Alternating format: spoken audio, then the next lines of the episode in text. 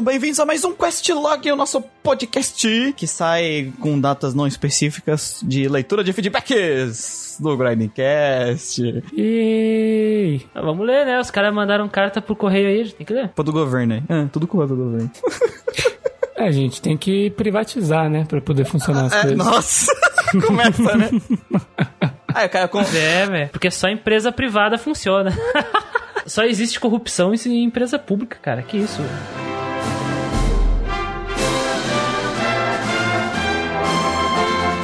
Eu sou o Muriel, o seu não tão querido apresentador, e aqui comigo eu tenho o Sr. Christian. E aí, pessoal?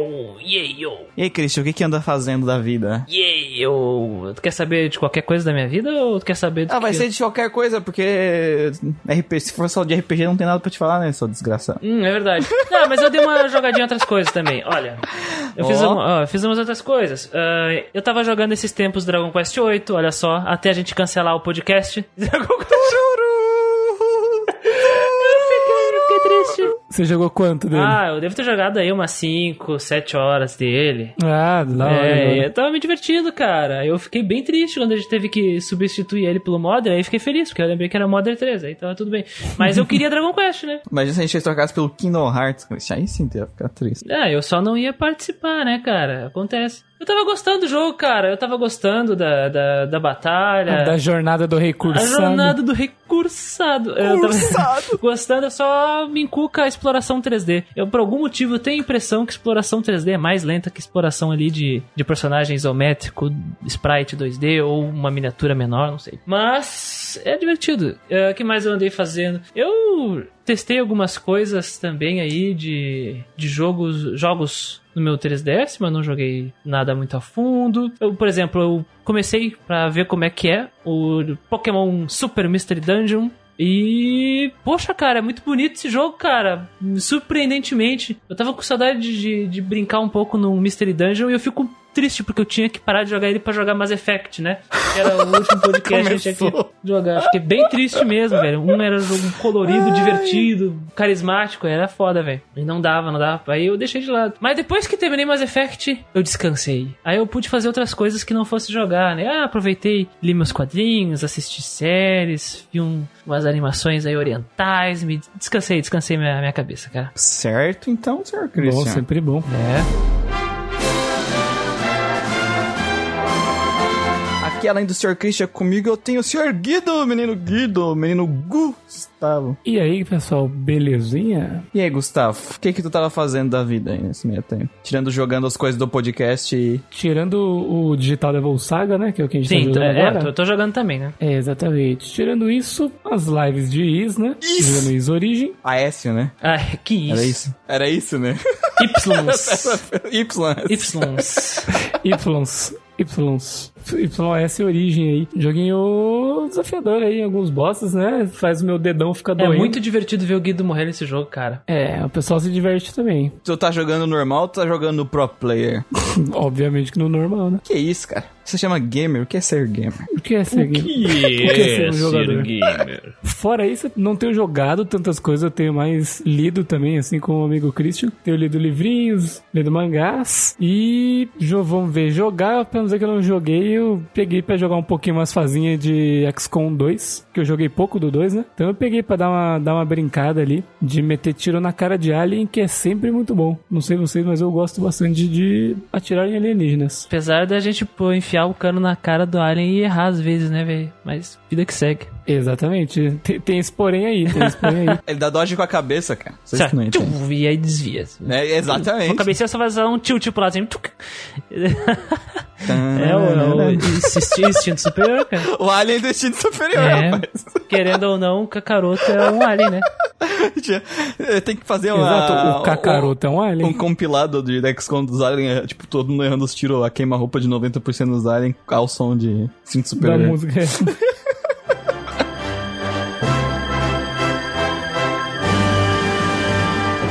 você, Muriel? Amigos, eu tenho feito bastante coisa, porque diferente de umas certas pessoas, eu estou adiantando a lista dos podcasts, né? Boa. Não vou citar nomes pra não... Boa, não, não pode citar. Claro, ofensivo. Não pode, não pode, não pode citar o nome do que tu tá jogando, é isso que importa. Tu- Ah, e- esse agora eu não vou falar mesmo. Eu estou... Eu comecei... Ok. aquele que não deve ser nomeado. Vai ser É, maravilhoso o, jogar o isso. Muriel tá adiantando as coisas aí. E como é que tá o Pillars, hein, Muriel? Tá, tá ótimo, Pillars, tá muito bem. Já está da hora, e né? dando aquela empurrada com a barriga, né? Cara, eu, tinha- eu fui, vou jogar Pillars. Aí, ah, mas eu podia meter um Persona 2, né? Vou, meter o Persona 2, terminei o Persona 2. Agora vou pro Pillars, né? Eu, pô, vou começar aquele que não deve ser nomeado. Só pra ver. Mas quando eu não estou em casa, quando eu tive que sair um tempo, fazer uma pequena viagem, eu fiquei jogando os joguinhos no meu aparelho portátil de videogame. Hum. Levei o 3DS e o DS, então quando acabava a bateria de um, eu jogava no outro. Eu joguei dois joguinhos diferentes, um em cada. 3DS eu joguei uma hack room de Pokémon Crystal chamada Kaizo Crystal. É, Kai, Pokémon Kaizo Crystal, né? Exatamente, então pra quem quer se ferrar em Pokémon, quer desafio, quer ter que fazer estratégia no Pokémon, recomendado aí Kaizo Crystal ou qualquer um dos Kaizo. Tu tinha me falado disso aí eu, e eu dei uma testadinha no Kaizo Emerald, né? E é, é difícil, velho.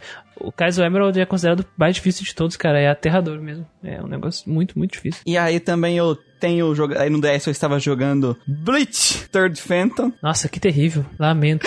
Nossa, o cara. cara tem o aparelho pra cagar em cima dele, né, velho? Você tava jogando isso aí porque você tem a mídia física ou o quê? Ori- mídia física original, claro. Não, não, não coloquei uma ROM num R4 e joguei num R4. Não. E- Não, a minha dúvida é, você poderia ter escolhido a ROM de qualquer jogo do sistema solar e você pegou o jogo do Blitz. Exatamente. Só pra trazer aqui, só pra cursar o, o Questlog. Uma hora eu vou trazer esse jogo no exclusivo dos quadrinhos. Só tô esperando sair algum tema assim que eu possa. Aí a galera para de pagar e ninguém É sabe verdade, por os caras pagam pra ter um conteúdo da hora e vão vir Blitz, jogo de tático do Blitz. E o jogo é. Ele não é bom, obviamente. O que eu achava legal ele há 10 anos atrás é o que eu acho legal ele hoje. E o resto é uma versão zoada de Fire Emblem, basicamente. Nossa, mas o que acontece? Tá todo mundo descalço nos bonecos Não. do jogo? Não, o legal do jogo é aquilo, sabe? É, ah, é uma coisa um pouco diferente da maioria dos RPG de. Quando é baseado em um anime, que normalmente é tu revivendo a história daquele. Sabe? Daquele anime. Uhum. Ou, ah, eles pegam os personagens da anime e fazem um arco filler e aí o jogo é um filler, sabe? Então é um, um. É um jogo onde é a história do seu personagem. Você é o protagonista. Só que também não é, ó, o protagonista fazendo uma história. fazendo, participando da história do anime. Não, tipo, é um arco onde você é o protagonista. E os outros personagens do, da- da- do jogo e tal, eles são um suporte pra ti. Você encontra com eles por acaso e eles te ajudam. É, tem toda a história ali de, de, de tu e do teu, da tua irmão, ou da tua irmã, dependendo se for ser um menino ou uma menina. E os teus personagens, ele- eles têm escolhas do jogo, mas o teu personagem, ele tem personalidade. Então, ele não é um personagem mudo, sabe? Então tem interações com o pessoal da, dos personagens de Bleach. E pra quem é fã de Bleach, isso é legal, sabe? Essa é a parte legal do jogo. Só que a gameplay é um pastel de vento, sabe? A casca é bonitinha, mas tu morde e não tem nada dentro. O assim, cara sabe? tem uns, tem uns quatro Dragon Quest no sistema, velho. O cara tem um monte de Mario and Luigi, sabe? O cara tem os Pokémon Pon aí. O cara tem dois Devil Survivor. O cara tem um monte de jogo aí, velho. Remake de Final Fantasy, sabe? É Super Robot Wars. Aí o cara vai jogar jogo do É Bleach. porque eu não quero começar nenhum jogo sério, porque às vezes eu, não, Entendo, eu tenho entendo. que parar, sabe? Por causa das coisas do podcast. Aí eu pego o jogo bosta que se eu parar não tem problema. Tem, tem jogo que eu tenho na Steam que eu não começo por causa disso também. É, tipo, eu não, eu não quero parar. E aí eu também tenho escutado alguns livros. Escutado, exatamente. Audiobooks. Audiobooks. Eu terminei um nacional de terror, eu acho que é Ao Meu Redor o nome do livro, se eu não me engano. Terror Nacional. E tô ouvindo nesse momento a lista de Schindler. Olha só. Dá pra gente bom. debater então do que a gente leu? Putz, eu li coisa pra caralho. Deixa eu ver aqui. o Christian vai trazer agora. Antes do Christian começar, eu vou falar o que é o meu que é mais curto, que daí ele vai trazer um monte de coisa. Eu tô terminando O Pistoleiro, que é o primeiro livro da saga da Torre Negra do Stephen Ó. King. Ah, tô ligado. Ele tá até aqui do meu lado. Vejam vocês que têm opção de ver o vídeo. Estou bem no final mesmo, assim, ó. Falta cinco páginas. Falta só o, o epílogo, tá ligado? É. Os créditos. Exa- Só ler os créditos.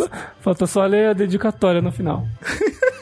E, deixa eu ver, li alguns capítulos de mangá só. Eu tô terminando Berserk, o último que saiu e o último que saiu mesmo, assim, é o 364. Eu tô, tipo, sei lá, 320, então eu tô bem perto. Porque eu tinha parado o 305 e fiquei lá um, um muito, meses no 305 e retomei faz pouco tempo. É isso. Agora o Christian vai trazer a Bíblia né, dos baús, 50 Ah, mil. Eu li antes, antes de ler o Pistoleiro, eu li o, o livro do, do Tarantino, que era do Era uma vez em Hollywood. E a, a capa do livro é um pé.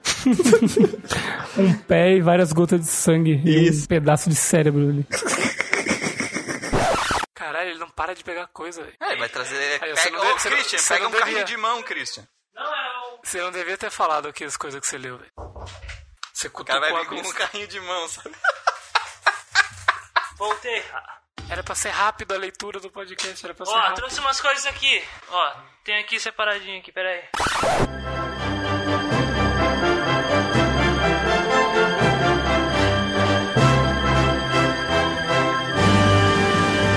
Tem umas coisas da hora aqui, ó. E que eu andei lendo ultimamente. Shaman King, velho. Do Hiroshi, Hiroyuki Takei. Tava rolando semana de prova lá na escola. Aí eu pensei assim, ó, vou aproveitar nesse intervalo aqui, ó. Eu vou ler Shaman King, isso aqui é muito ruim. Quer dizer, é bom e ruim ao mesmo tempo, eu não sei explicar. Eu tô terminar esse volume. Saiu pela JBC. Tem muita coisa muito boa aqui, sabe? Eu gosto muito dos personagens, mas tem algumas decisões muito ruins, assim. Eu gosto, por exemplo, muito, muito, muito do Samurai, né? Que é o, o Amidamaru e a relação dele com o Yo. Eu gosto bastante do Manta. É, é legal. Mas outros personagens xamãs são chatos pra caralho. Eu gosto do Rio da Espada de Madeira. Sabe? Chatos pra caralho. Então eu tenho que terminar ele, eu tô na metade. Aliás, essa edição da JBC tá bem bonita, ela tem sobrecapa e. Mas ela é cara pra caralho, então eu não sei se eu vou continuar essa coleção, não. Só se pegar uma promoção. Só se a gente a JBC manda pra nós. Manda é, pra manda nós, pra JBC. nós. Eu li o Yellow Cab do Christophe Chaboté, quadrinho francês. Puta, mano, isso aqui é bom pra caralho. Baseado no, no, no livro, né, do Benoit Cohen, que é sobre. Na verdade, é uma história real. Que ele é um diretor francês de filmes e ele fica sem ideias ele decide, vou virar um taxista em Nova York pra ter ideias. E aí o Christopher Chaboté colocou aqui e é maravilhoso. Puta que pariu. Claro, né? Eu acho que é uma das histórias mais fraquinhas que saíram aqui no Brasil do Chaboté. Eu acho o Moby Dick e o Solitário muito melhor, mas é o mais recente que saiu. Gostei. O Chabuté é bom. Eu também estou acompanhando o Fumetsu no Anatae, né? Uma Vida Imortal. Tá saindo pela New Pop. Aliás, o Yellow Cab saiu pela Pock Nankin. Já saiu dois volumes do Fumetsu no Anatae ou Uma Vida Imortal. Cara, isso aqui é muito triste, dá vontade de chorar. Porque é só depressão disso aqui, velho. Só tristeza, mano. Aliás, o anime saiu na última temporada, né? De uma criatura imortal que vem conhecer o que, que tá acontecendo na Terra. Ele não tem objetivo. O único objetivo é ele receber estímulos. A cada, vez que ele recebe estímulos, né? Ele evolui e se torna melhor. E esses estímulos vêm que é de sentimentos, né? O que, eu termi- o que eu terminei de ler recentemente, eu tô indo pro volume 2, é o Kamen Rider do Shotaro Ishinomori. Isso aqui é bom pra caralho. Shotaro Ishinomori é um gênio da narrativa gráfica, velho. Isso aqui é maravilhoso. E leiam Kamen Rider. E eu vou iniciar a leitura depois que eu terminar o, o Digital Devil Saga. Eu tenho duas coisas Gustavo interessantes foi aqui até embora.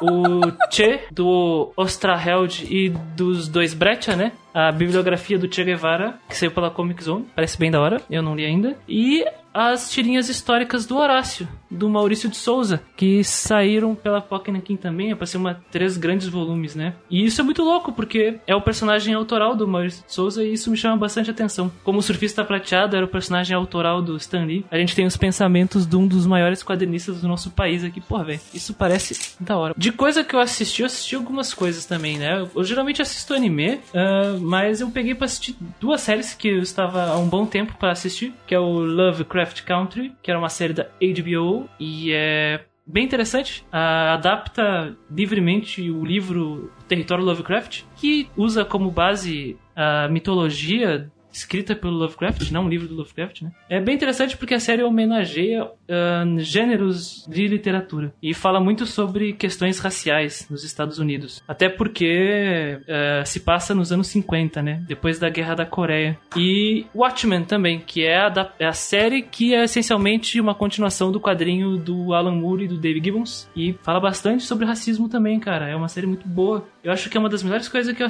coisas que eu assisti nos últimos anos, talvez nos últimos, sei lá, cinco anos. É bom Caralho. pra caralho mesmo, assim. E é uma adaptação direta do. do não direta, tipo, tá acontecendo em seguida, mas ela adap- é uma continuação do quadrinho, sabe? O quadrinho acontece nos anos 70 ali e a série acontece em 2019. 2000, 2019 é quando saiu a série, né? Nossa, cara, é insano de verdade. A forma como eles representam ah, supremacistas brancos e racismo e como é que eles acabam costurando com a mitologia do Watchmen, do Dr. Manhattan, as influências do Ozymandias e como isso afetou a, a sociedade humana, porque por exemplo eles não têm smartphone, né? Por causa de que veio um monstro extradimensional e tal, aquelas coisas. Enfim, é muito da hora, velho.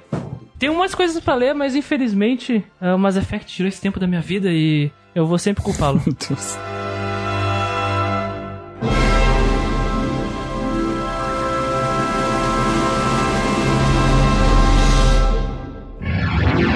Certo, então hoje, queridos ouvintes, viemos aqui para responder os feedbacks sobre o Quest Log 13 Darkest Dungeon X Shin Megami Tensei Devil Survivor. E a galera está se perguntando, pois meu, mas saiu mais podcast do que isso. Então, gente, deixa eu explicar pra vocês. Esse ano foi um ano bem conturbado aqui no Grindcast, né? É, explicando a situação. A gente teve a saída do Lucas, a gente teve a mudança de servidor, a gente atrasou vários podcasts, os- o nosso site voltou pro ar agora, tá tendo que dar uma ajeitada brusca nele pra ele ficar certinho. Cadê um, um monte de treta? E infelizmente foi virando uma bola de neve, foi virando uma bola de neve, a gente, putz, tá atrasando, tá atrasando. E agora que a gente conseguiu dar conta de, de gravar tudo, ficar em dia na gravação e chamei até outro editor pra ajudar, graças aos nossos queridos padrinhos, tem uma graninha extra ali no caixa pra gente contar um outro editor pra dar uma mão agora no final, sabe, nas edições. Estamos conseguindo colocar a casa em ordem e o Questlog é uma dessa e vocês mandaram muito feedback. A gente é muito grato por isso e pedimos desculpas por você, pra gente demorar tanto pra responder o feedback. A gente demorou pra cacete, a gente não queria demorar tanto, porque pelo menos pra mim esse é um dos meus podcasts favoritos de gravar, é o Questlog. É bem,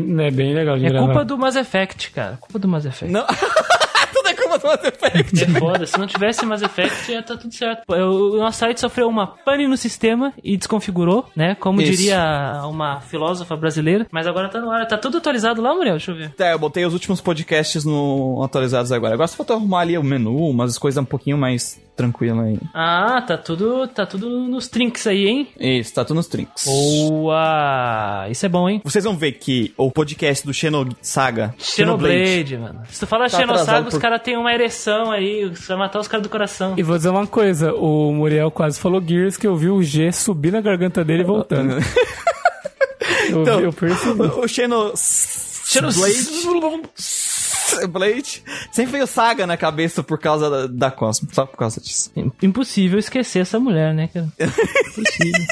Do Xenoblade, porque o editor teve problemas de saúde e ele, e ele me falou que tá bem ruim ali, tem bastante coisinha pra arrumar. É um podcast complexo, né? Força, Lulu. Mas ele tá editando, ele está a caminho. Eu já falei com ele hoje, ele está dando o máximo dele. Eu já editei no momento desse dia dessa gravação do Questlog, dia 26 do 9. Eu já terminei a edição do Mass Effect. Talvez ele saia primeiro que o Xenoblade, tá? A gente tá vendo isso. A gente tá gravando o Questlog 14 hoje e na semana seguinte a gente já vai gravar o Questlog 15 com o resto dos feedbacks que ficaram acumulados dos outros três podcasts, que é o da E3, que é Dragon Age e que é o Trails. Então não vai demorar muito entre o 14 e o 15. Isso. E aqui eu, eu e os guris já marcamos uma reunião e, e um dos assuntos que a gente vai tratar nessa reunião é a periodicidade do Questlog pra não demorar esse tempo todo a gente cravar um ponto, ó, o Questlog vai acontecer é, um- uma semana, duas, sei lá, 15 dias depois que sai um podcast, a gente vai fazer isso de um em um, ou se a gente vai fazer de dois em dois, mas a gente vai cravar uma data pros Questlog pra não demorar mais o tanto que demorou pra vocês receberem a resposta, os feedbacks, porque, porra, vocês mandam uns feedback muito massa e vocês merecem ser respondido o mais rápido possível. E se não tiver feedback?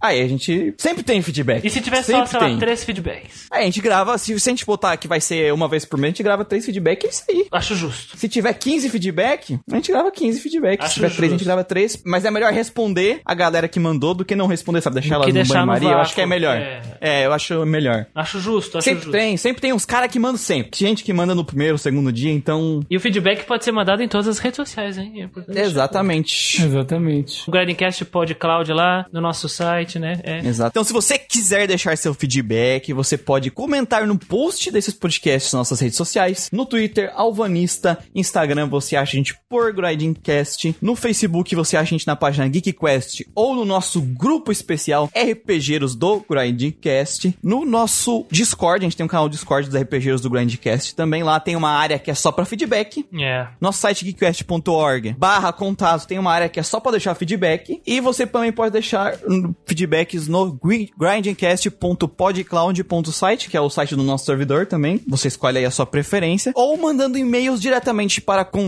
contatogeekquest.gmail.com. Então tem um bilhão de opções, você escolhe aí a que for mais conveniente. E tá prometido, a gente não vai mais atrasar o Questlog desse jeito. Certo? No mais, não se esqueçam que a gente faz lives na Twitch de segunda a quinta-feira. Estamos fazendo live. Eu e o Gustavo estamos revezando na segunda. Na terça é a vez do Gustavo. Na quarta é a minha. Na quinta, o Christian. O Christian tá precisando fazer sexta também, né, Christian? Ah, sim, é. a partir do dia 1 aí de, de setembro, que já deve ter passado quando esse questlog sair, vai ter live sexta-feira. Exatamente. Eu estou fazendo live de Kingdom Hearts, primeira, primeiro Kingdom Hearts. E já estou acabando, então o próximo será Kingdom Hearts Chain of Memories. Gustavo está. Eu estou perto de terminar o, o Is, assim, pelo que eu vi do. Que quando eu subi na torre lá, eles mostram pra você os, os outros checkpoints que você ainda não liberou, sabe? E eu já passei da metade, eu tô no último quarto do jogo. Creio que vou terminar ele em breve, não sei dizer quando, mas em breve. Também vai depender dos boss que aparecerem e do quanto demora pra passar deles. Mas estou perto de terminar e depois disso eu vou começar o Nioh Complete Edition. Aí. Eu não sei. Deixa eu ver aqui. Eu devo terminar o. O Pokémon Black and White 2, né? O desafio Nuzlocke no dia 30 de setembro. E no dia 7 eu devo começar o Crystal, né? O Nuzlocke do Pokémon Crystal. Vai ter podcast em dezembro, então já esquento o pessoal já pro, pro podcast de dezembro. O que, que eu vou fazer sexta? Eu não faço ideia.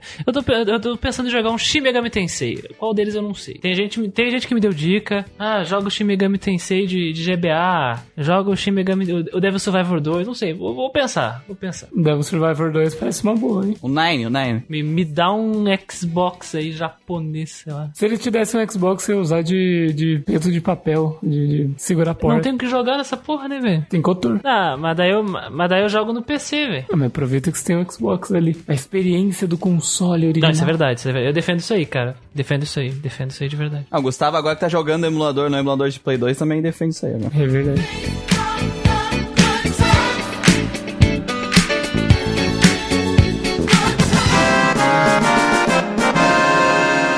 Os agradecimentos. Quero agradecer aos nossos queridos apoiadores do PicPay, os nossos PicPayos, pica-paus. Pica-paus. Paios, velho, tá escrito aqui na, na pauta. Que loucura.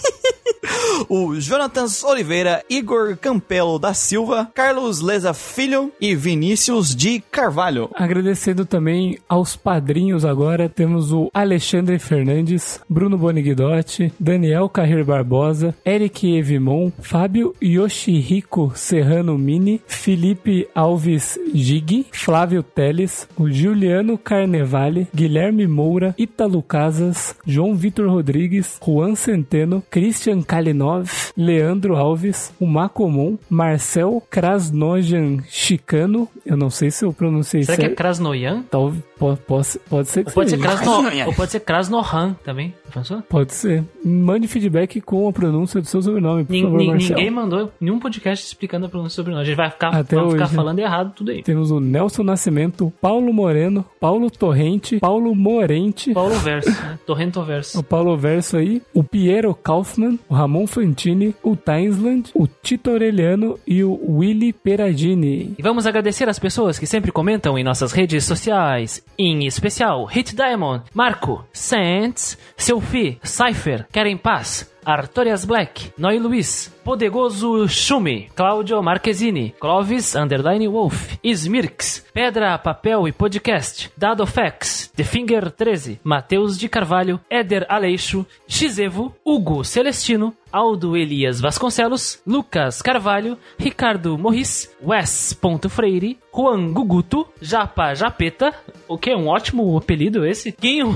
Quinho Eolic, Flávio GT, Matheus Underline X, Vinicius.inc e Claudio Marquezini. Beleza? Com isso, terminamos os agradecimentos, galera. Então, muito obrigado pra quem tem comentado, compartilhado, apoiado no padrinho do Grinding Cast, apoiado no PicPay. Esse podcast não existiria sem vocês. Feedback ou ajuda monetária que vocês puderem dar. Vocês não sabem a diferença que faz feedback. Ele acalenta o nosso coração e os apoiadores acalentam o nosso bolso. Ajuda, né? Ajuda o, o, projeto a continuar, né? Ajuda pra, a pagar um editor, né? Porque o dinheiro não vai pra nossa mão, vai pra mão do editor. É foda, foda que nem pra esquentar o bolso esquenta, porque o dinheiro vem e sai voando já, né, cara? Tem que pagar as contas. Já vai fazer o, Já vai pro Pix direto. Ah, o editor ah, já é, entra, entra vai já pro Pix já. vai direto pro Pix. Mas vamos entrar então nos feedbacks gerais.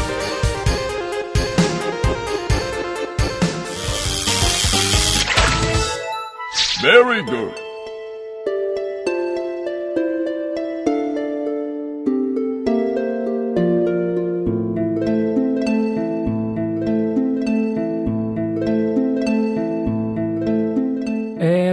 Torrente sobre o podcast de Final Fantasy IX. Ele diz aqui: Ó, eu não sei francês, hein, gente? Vai começar a complicar aqui, ó. Manda o francês aí, manda o francês aí. Bonnenuti? Não sei. Na França, Bonnenuti. Bonnet, bonnet. Bonnenuti. Tem que fazer o biquinho. Bonnenuti. Na França não dizem. Tu tem que ler que nem a, a- a Instagram tirava, tirava foto antigamente, só assim. Aqui diz, na França, na França não dizem boa tarde, já que 5 da tarde é considerado noite. Acho que ele escreveu 5 da tarde. Ele diz, como vocês estão, apreciadores de uma boa narrativa? Espero que tenham grindado bastante e tenham tido boas experiências na vida. Ele falou aqui, excelente podcast de um jogo que diria que apanhou foi pouco. A narrativa tinha a faca e o queijo na mão, de ser uma história clássica com coisas interessantes, como propósitos de vida, o que é viver, etc. Ó, eu, eu averiguei aqui, é Bonnet Nuit, ok?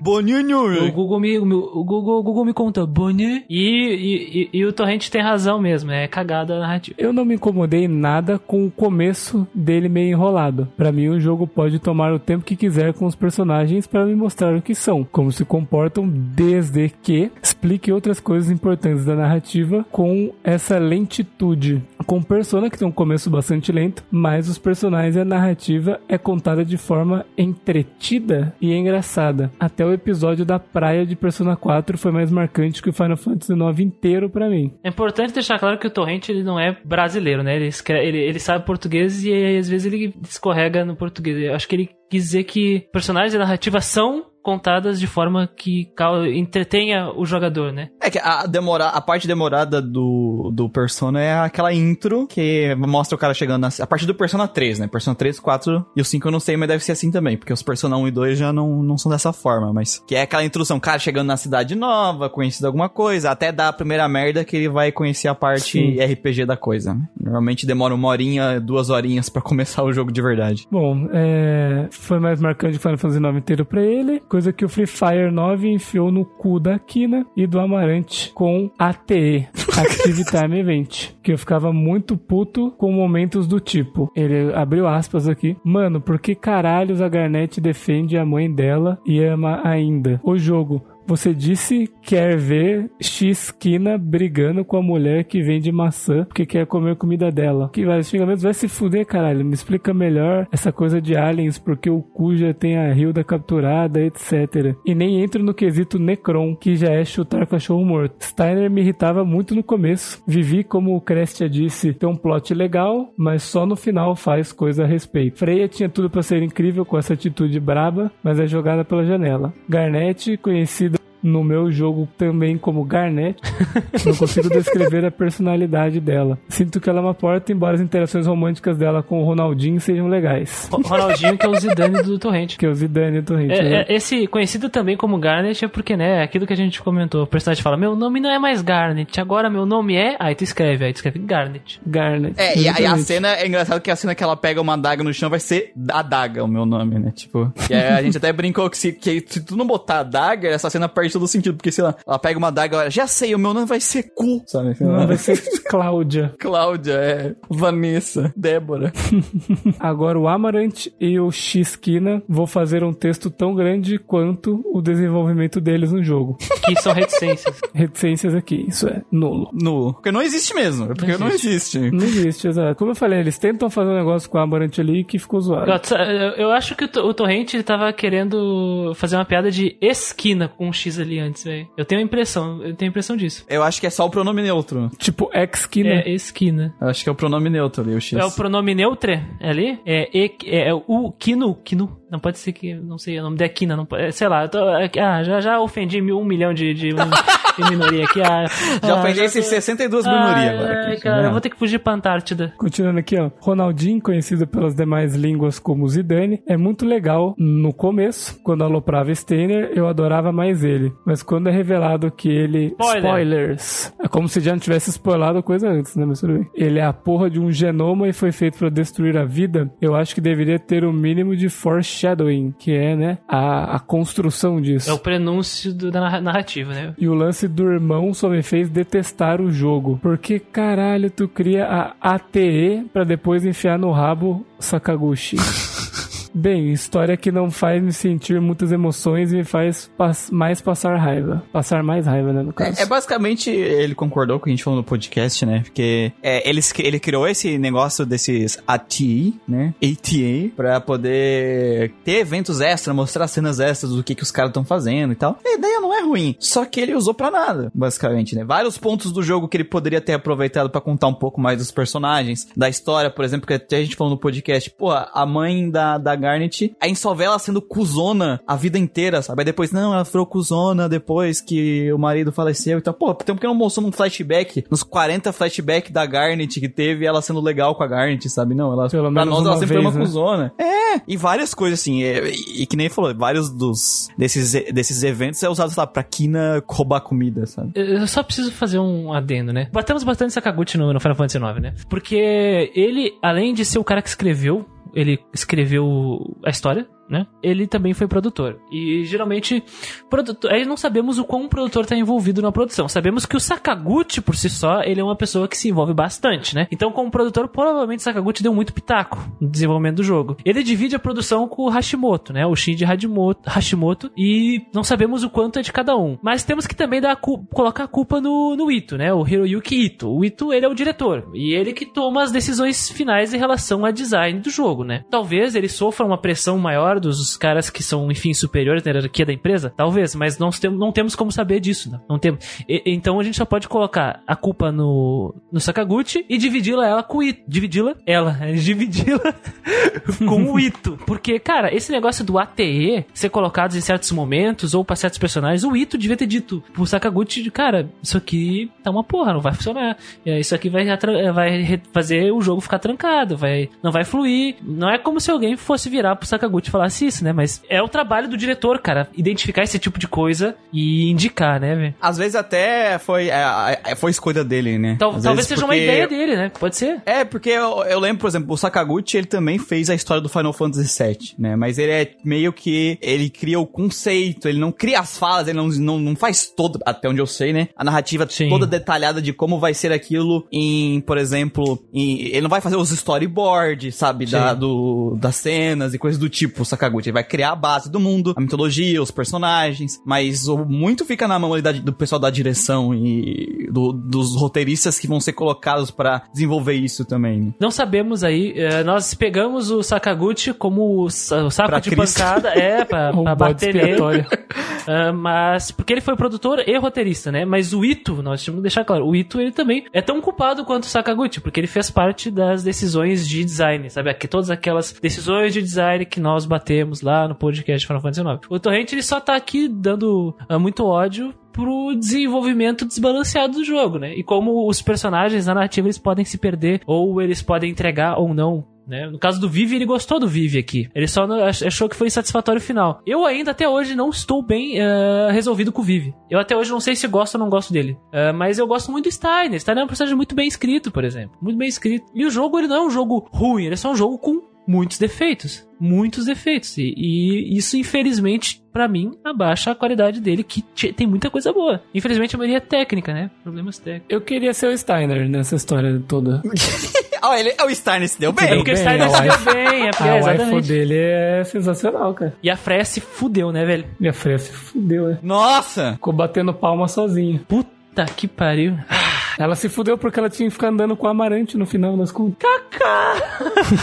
Nossa Ah, mas fal- falam da Kino da Manete, mas a Freya é um personagem é, que é, ela, ela é bem rasa também, né? Nossa, tem a minha cidade, mas aí Desperdiçada, né, na real. Ela, ela Desperdiçadíssima. faz a né? dancinha, eu tenho o meu drama e fica por isso. Freya dances and people die. É, Freya dança Freya People Dance. Aí sai. E eu fico muito triste porque a Freya é um dos meus personagens visualmente, né? Falando, favoritos do jogo, cara. Ela é muito massa. É, ela é um. Um. Red Mage Dragon, cara. Porra, isso é muito legal. Eles são um povo meio rato, sabe? Um bicho É. meio mamífero, uns, uns furros diferentes, meio canguru. Porra, cara. Meio canguru. Pior que é um negócio assim. É, mesmo. me bota na bolsinha e me leva pra dar rolê no, Oh, no baby, céu me e dar jump leva, comigo. Me leva. Ah, eu não vou cantar a música desse arrombado. Ele fez até musiquinha pro, pro, pra tentativa de golpe lá. Melhor não. Ô, latino do caralho, você veio aqui, eu te. Mais uma vez eu vou te deixar porrada. Vamos lá. Continuando. Música legal, mas não grudou na minha cabeça. Gameplay mais lenta que meu processo de estar legalizado nesse país. Caralho. Olha, é eu queria dizer que esse feedback envelheceu mal. Só isso que eu tenho a dizer. Boa sorte aí no matrimônio torrente. Força, Torrente. Então a gente vai casar, né, velho? A gente vai casar, exatamente. Hum, Tá demorando pra Olha ser. só. Não porque ele tá apaixonado, né? Mas enfim. Entendi. Entendeu? Pra mim, entendedor. arte bacana e, eu, cara, a arte é um, um pouco mais que bacana aí, hein? Porra, Por favor. é, Achei sacanagem. Bacana, é sacanagem. É, é, aliás, é, é um dos pontos que o Ito tava esfregando na nossa cara, né, velho? De livre Sim. espontânea intenção do cara mesmo. E Moogle que tirava o livro do bolso que nem o Doraemon e explicava tudo na gameplay. Isso é chato pra caralho. Melhor que vir no manual. Só fui É verdade. descobrir que o sistema de juntar armas existe quando o Thailand me perguntou se fiz isso e eu estava tipo, fazer o quê? KKKKK. Eu acho que daí é uma coisa muito, muito pessoal do Torren. É uma coisa mais geracional. Ele é um jovem e ele tava com preguiça de ler, velho. Porque o negócio tava bem explicadinho e facilmente explicado. Só porque era um Está. texto, ele ficou com preguicinha. Talvez, é. Eu não lembro se o Junction é explicado ali também ou se é explicado. Eu, eu tinha a impressão que explicava no torneio, mas talvez seja lá também. Não me, não me lembro exatamente. O momento que mais me deixou alegre nesse podcast foi quando o Muriel disse: Por isso que Final Fantasy VII é melhor que Final, o melhor Final Fantasy de PS1. Só gritei na rua que nem o Bison naquele desenho cursado do Street Fighter. Yes! Yes! Cara, é, é- mas é verdade, né, velho? Vai pensar. Eu, eu, eu, eu não é, por- preciso. é porque, é porque ele é beat. Ele é beat de Final Fantasy VII. Aí, né? É verdade, isso é verdade. Eu, eu sei que ele é um beat Final Fantasy VII, só que eu só mandei um fato. Desculpa, gente. Eu não precisei ter jogado o 8, velho. Pode pra- não ser o seu favorito, que- querido ouvinte. Ah, não, tu pode dizer, não, é, o meu favorito é o 8, o meu favorito é o 9, mas o 7, no final das contas, é melhor, velho. Assim, ó, eu não precisei ter jogado o 8 pra poder dizer que o 7 é o melhor. É verdade. Imagina se o Christian gostasse, que engraçado que seria se ele gostasse do 8, ele tem que defender. Ah, cara, não tem ele tem que como, defender tem aquela como. bomba. Olha, cara, Não eu, eu como. xingava o 7 e aí eu gostei de 7, né? É uma uma coisa real aí, mas eu acho. É, é que a gente conhece, a gente conhece, você vai, você vai ficar puto, você vai perder a A sanidade. gente conhece demais o Christian. A gente conhece demais o Christian pra ter essa possibilidade. É, é, é. O Christian é muito livre aberto pras opiniões dele, É. então é muito fácil saber o que, que incomoda ele. É assim, se, o- se o negócio tecnicamente tá amaldiçoado, velho, como é que tu vai elogiar essa porra? Ah, porque eu gostei do personagem tal. Pô, mas ele é feito com o cu só porque tu gostou da hora, é, o design dele não é bom, sabe? Só porque ele é um cowboy de, de, de 12 com uma shotgun. Então, é, só porque tem música legal, isso não faz o jogo bom, sabe? Então, É, assim, tem que, é tem, que, tem que tem que ser tem que ser pragmático em relação a algumas coisas assim. Não dá pra só jogar na emoção, senão a gente quebra a cara, velho. Porque daí é que nem aquela coisa, joga que esse é o melhor jogo da minha vida. E tu indica pro cara, o cara vai jogar e fala, porra, mano, que merda Pô, é que essa? merda, hein? Artisticamente, entre Final Fantasy. Nos Final Fantasy, os, o 8 e o 9 é melhor que o 7. Só que o que é mais importante num jogo? Gameplay, história ou o impacto artístico? E o impacto artístico do Final Fantasy 7 é pior porque foi o primeiro do de PS1, sabe? Tipo, Exatamente, exatamente. E tem o orçamento também, né? Porque foi quem fez dinheiro foi o 7. isso. E ele conclui aqui: excelente podcast, onde batem com gosto nesse jogo e na nostalgia. O Grandcast desmascara a verdade e destrói a infância de todos. Boa! E é isso. Pô, é, tri time, é triste time. quando toda vez que a gente posta um podcast, alguém lá no, no Instagram. Mais um, mais um podcast que vão destruir a minha nostalgia. Um negócio assim, sabe? Eu sempre tenho, cara. A minha infância. Vamos bater no jogo que eu amo. Ah, cara, que isso, eu, eu quero que se espalhe essa, essa palavra. Eu quero que se espalhe, as pessoas escutem. É que nem o Tiranossauro no Jurassic Park, sabe? Tipo, vai sair o Grandcast do Legend of Dragon. Aí os caras estão olhando pro copo d'água e brrr, ele treme o copo d'água, assim, sabe? oh, meu Deus, está vindo o podcast. Minha infância. A infância ele coloca embaixo do cobertor. Se esconde, se esconde, rápido. Não! Ah! Legend of Mana! Ah! É tipo isso. Vai, um dia vai Secret of chegar, cara. Mana. Secret of Mana! Se bem que é bem mais difícil de achar pessoas nostálgicas com Secret of Mana do que Legend of Mana.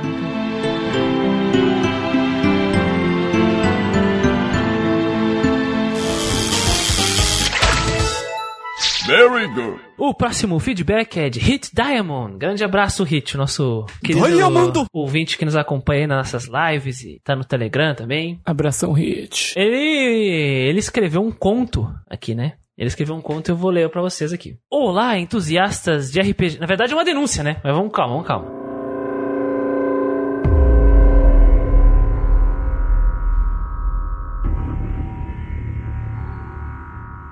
Olá, entusiastas de RPGs! Eu me chamo John Titor e eu vim de um futuro longínquo, onde uma invasão de demônios digitais ameaça a paz de nossa sociedade, mais conhecida também como Profetas de Neptúnia. Meu Deus.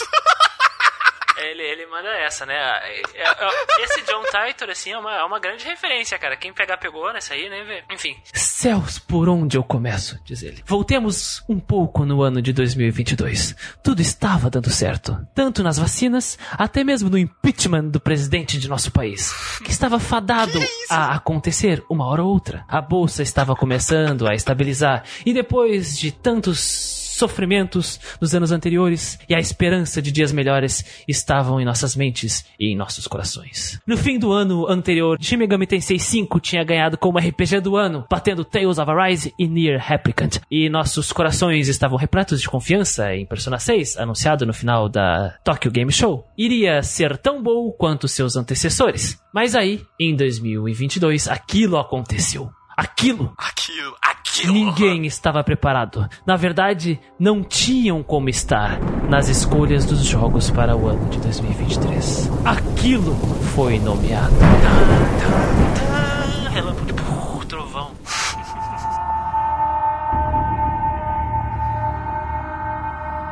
Aquilo foi nomeado. Todos pensávamos: ah, não pode ser tão ruim. Céus, éramos tão inocentes. E em nossa inocência, todos caímos no Realm of Darkness. Também conhecido como o, o, Reino das trevas. o Reino das Trevas, onde o vovô do Yugi foi enviado em Yu-Gi-Oh, né?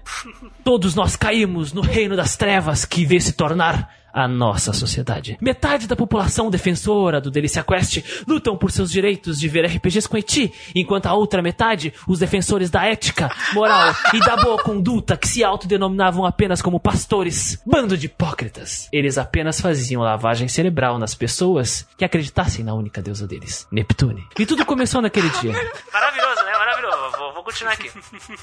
Dá pra fazer um audiobook, hein? Cada tem que escrever um livro. Audiobook. E tudo começou naquele dia. Aquele maldito dia. Céus, lembro até hoje da risada do Muriel. Aquilo não sai da minha cabeça. Até nos dias de hoje, os jovens utilizam a risada dele em memes para enfatizar alguma fala de vilão. Enfim, não houve paz. Ambos os lados se destruíram. Mas quem mais sofreu eram nós, amigos e irmãos que perdemos nessa luta. Nunca esquecerei dos lendários defensores de Guarabira, pobres almas jovens tão destemidos, lutarem até o fim do terceiro dia do lockdown. Acho curioso isso porque os defensores de Guarabira, na verdade, foram os defensores da ética e dos bons costumes do servidor do Discord, né? Lutando Exatamente. contra a- o Eti. Então, ó, fica aí a crítica. Eu acho que complicado isso aí. Continuando a história. Infelizmente, não se ouve mais falar de nenhum deles. Apenas em contos que as crianças leem antes de dormir. Hoje é o primeiro dia do lockdown. Infelizmente, não consegui com sucesso voltar minhas mensagens por longo período temporal. Essa é minha tentativa número 873 na minha 34ª vida. Espero que funcione dessa vez. A população ainda não entende que está prestes a acontecer nos próximos sete dias. Mas o governo e os pastores que estavam na escuridão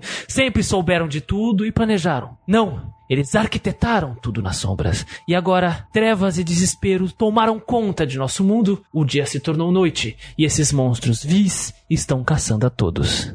Infelizmente, eu fui pego. Mas, de minha morte nova, a vida se formou. E eu sou nada menos do que um nobody. Algo imperfeito, incompleto, sem coração.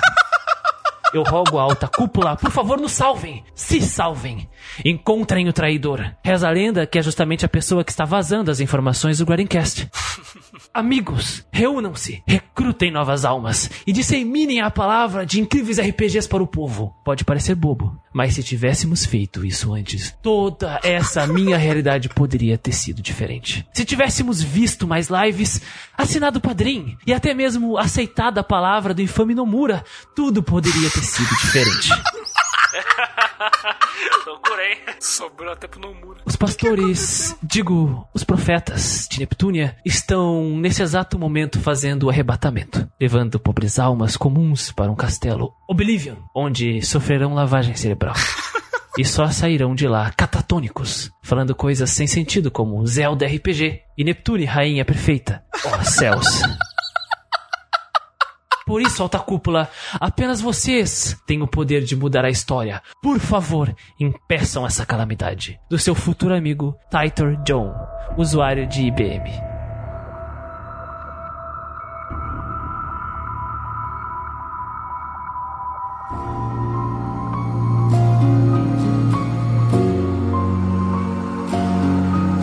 Então fica aí esse. essa Essa mensagem do futuro, né? essa mensagem do futuro, né, velho? Calamitosa. Não podemos nomear. Não podemos nomear. É a questão. Não podemos nomear aquilo. Mas aquilo é pra 2022? Pois é, cara, é que não sei. Porque o, o 2022 vai sair o podcast daquele, né? Isso, aquele. A questão é, se ele foi nomeado, talvez as consequências tenham se desenrolado até 2023, né? Como ele disse. E aí Ou caiu será, a que casa. tem, ou será que tem aquele e aquilo? Puta, aí e a gente não sabe o que é aquilo. e agora? E agora? E como tem a minha risada aí de vilão, será que aquilo é aquilo? Ih! Então, Fica aí o questionamento. O, o que importa é lutar pelo, pelo Eti, de acordo com ele, e lutar, lutar contra o- os defensores de Neptune. Um grande abraço. Sensacional. John Titor, um grande abraço. Muito bom, não. Ele mandou muito bem. Parabéns, Hit. Já vou guardar o meu micro-ondas telefone aqui e a minha gel banana para que nada de errado aconteça comigo e eu seja protegido no futuro pela filha do Muriel. Filha do Muriel com quem? Essa é pergunta. Ah, cara, isso aí é, é- isso é uma coisa que a gente não sabe, velho. É parte da, da narrativa, gente. com aquele, aquilo. Vai ser muito bom. Filha, filha com aquilo. filha do Muriel vai voltar, né? Já tô, já tô prevendo. A filha do Muriel vai voltar e vai nos ajudar. Cara, o, cara quer, o cara quer pegar minha filha que eu nem tenho ainda, rapaz. Que isso? Eu não disse que eu quero pegar a tua filha, meu. Que tá E se ela achando que eu e se- e se ela tiver que- óculos? E se ela tiver óculos? Aí é difícil de, de, de pensar aqui. Não, mas de ver o o, que vai acontecer, o né? Muriel acha que eu sou tão baixo quanto ele que pega a filha do melhor amigo no Fire Emblem Awakening. Tá maluco? Tá é, eu maluco? queria pegar as duas filhas, mas não dava. Maluco, cara?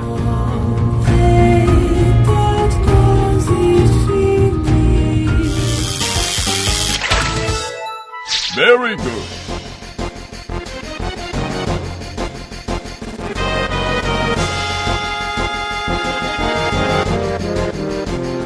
Entrando no feedback do Marco. Marco, velho. Marco. Olá, Grinders. Grinder. Grinders. Grinders. Tem, tem um aplicativo aí de, de pegação chamado Grinder, hein? Tem que pensar aí, né, cara? Aplicativo de, de, de pegação diferenciada, eu diria. É homoafetiva. E, aliás, é bem interessante o app aí. Fica a dica aí. Fica a dica Fica a aí. dica. Paga a gente, Grindr. Paga a gente. Paga, gente. Comecei a ouvir o podcast e não entendi por que o e-mail de vocês se chama Geek Quest. Então, Marcos, senta aqui Todo no dia meu é ladinho. isso. Todo dia é isso. Deixa eu te contar a história. Todo Vou te dia. contar a história, é uma longa história. Tudo começou em 2017.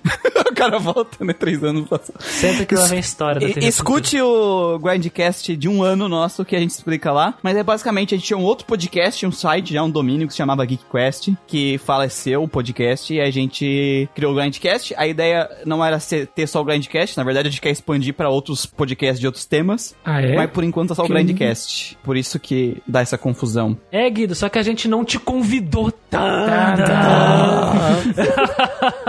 ah, é? Tá ligado? Ah, é? Porra. O cara, desco- o cara descobriu, O cara descobriu agora, né? Como assim outras O cara, coisas? o cara já explicou cinco vezes pro maluco, o maluco só... Como assim outras coisas? Outras coisas, não sei o que, que é. O, o que, que é as outras coisas pode ser aquilo, mas eu não sei. Pode ser ainda. aquilo, velho. Olha só. Mas aí vai ter pouquinho... Ah, ok. De RPG mesmo, eu acho que eu só joguei Shield of Light, e ele botou entre aspas aqui WRPG. Child of Light. Child of Hum, Light. Child of Light WRPG... hum, É, É, ele não é um WRPG, ele é um CRPG que é o console RPG. É isso aí. Ah, tá, não, não zoa, não zoa, não zoa, não zoa. As pessoas vão levar a sério.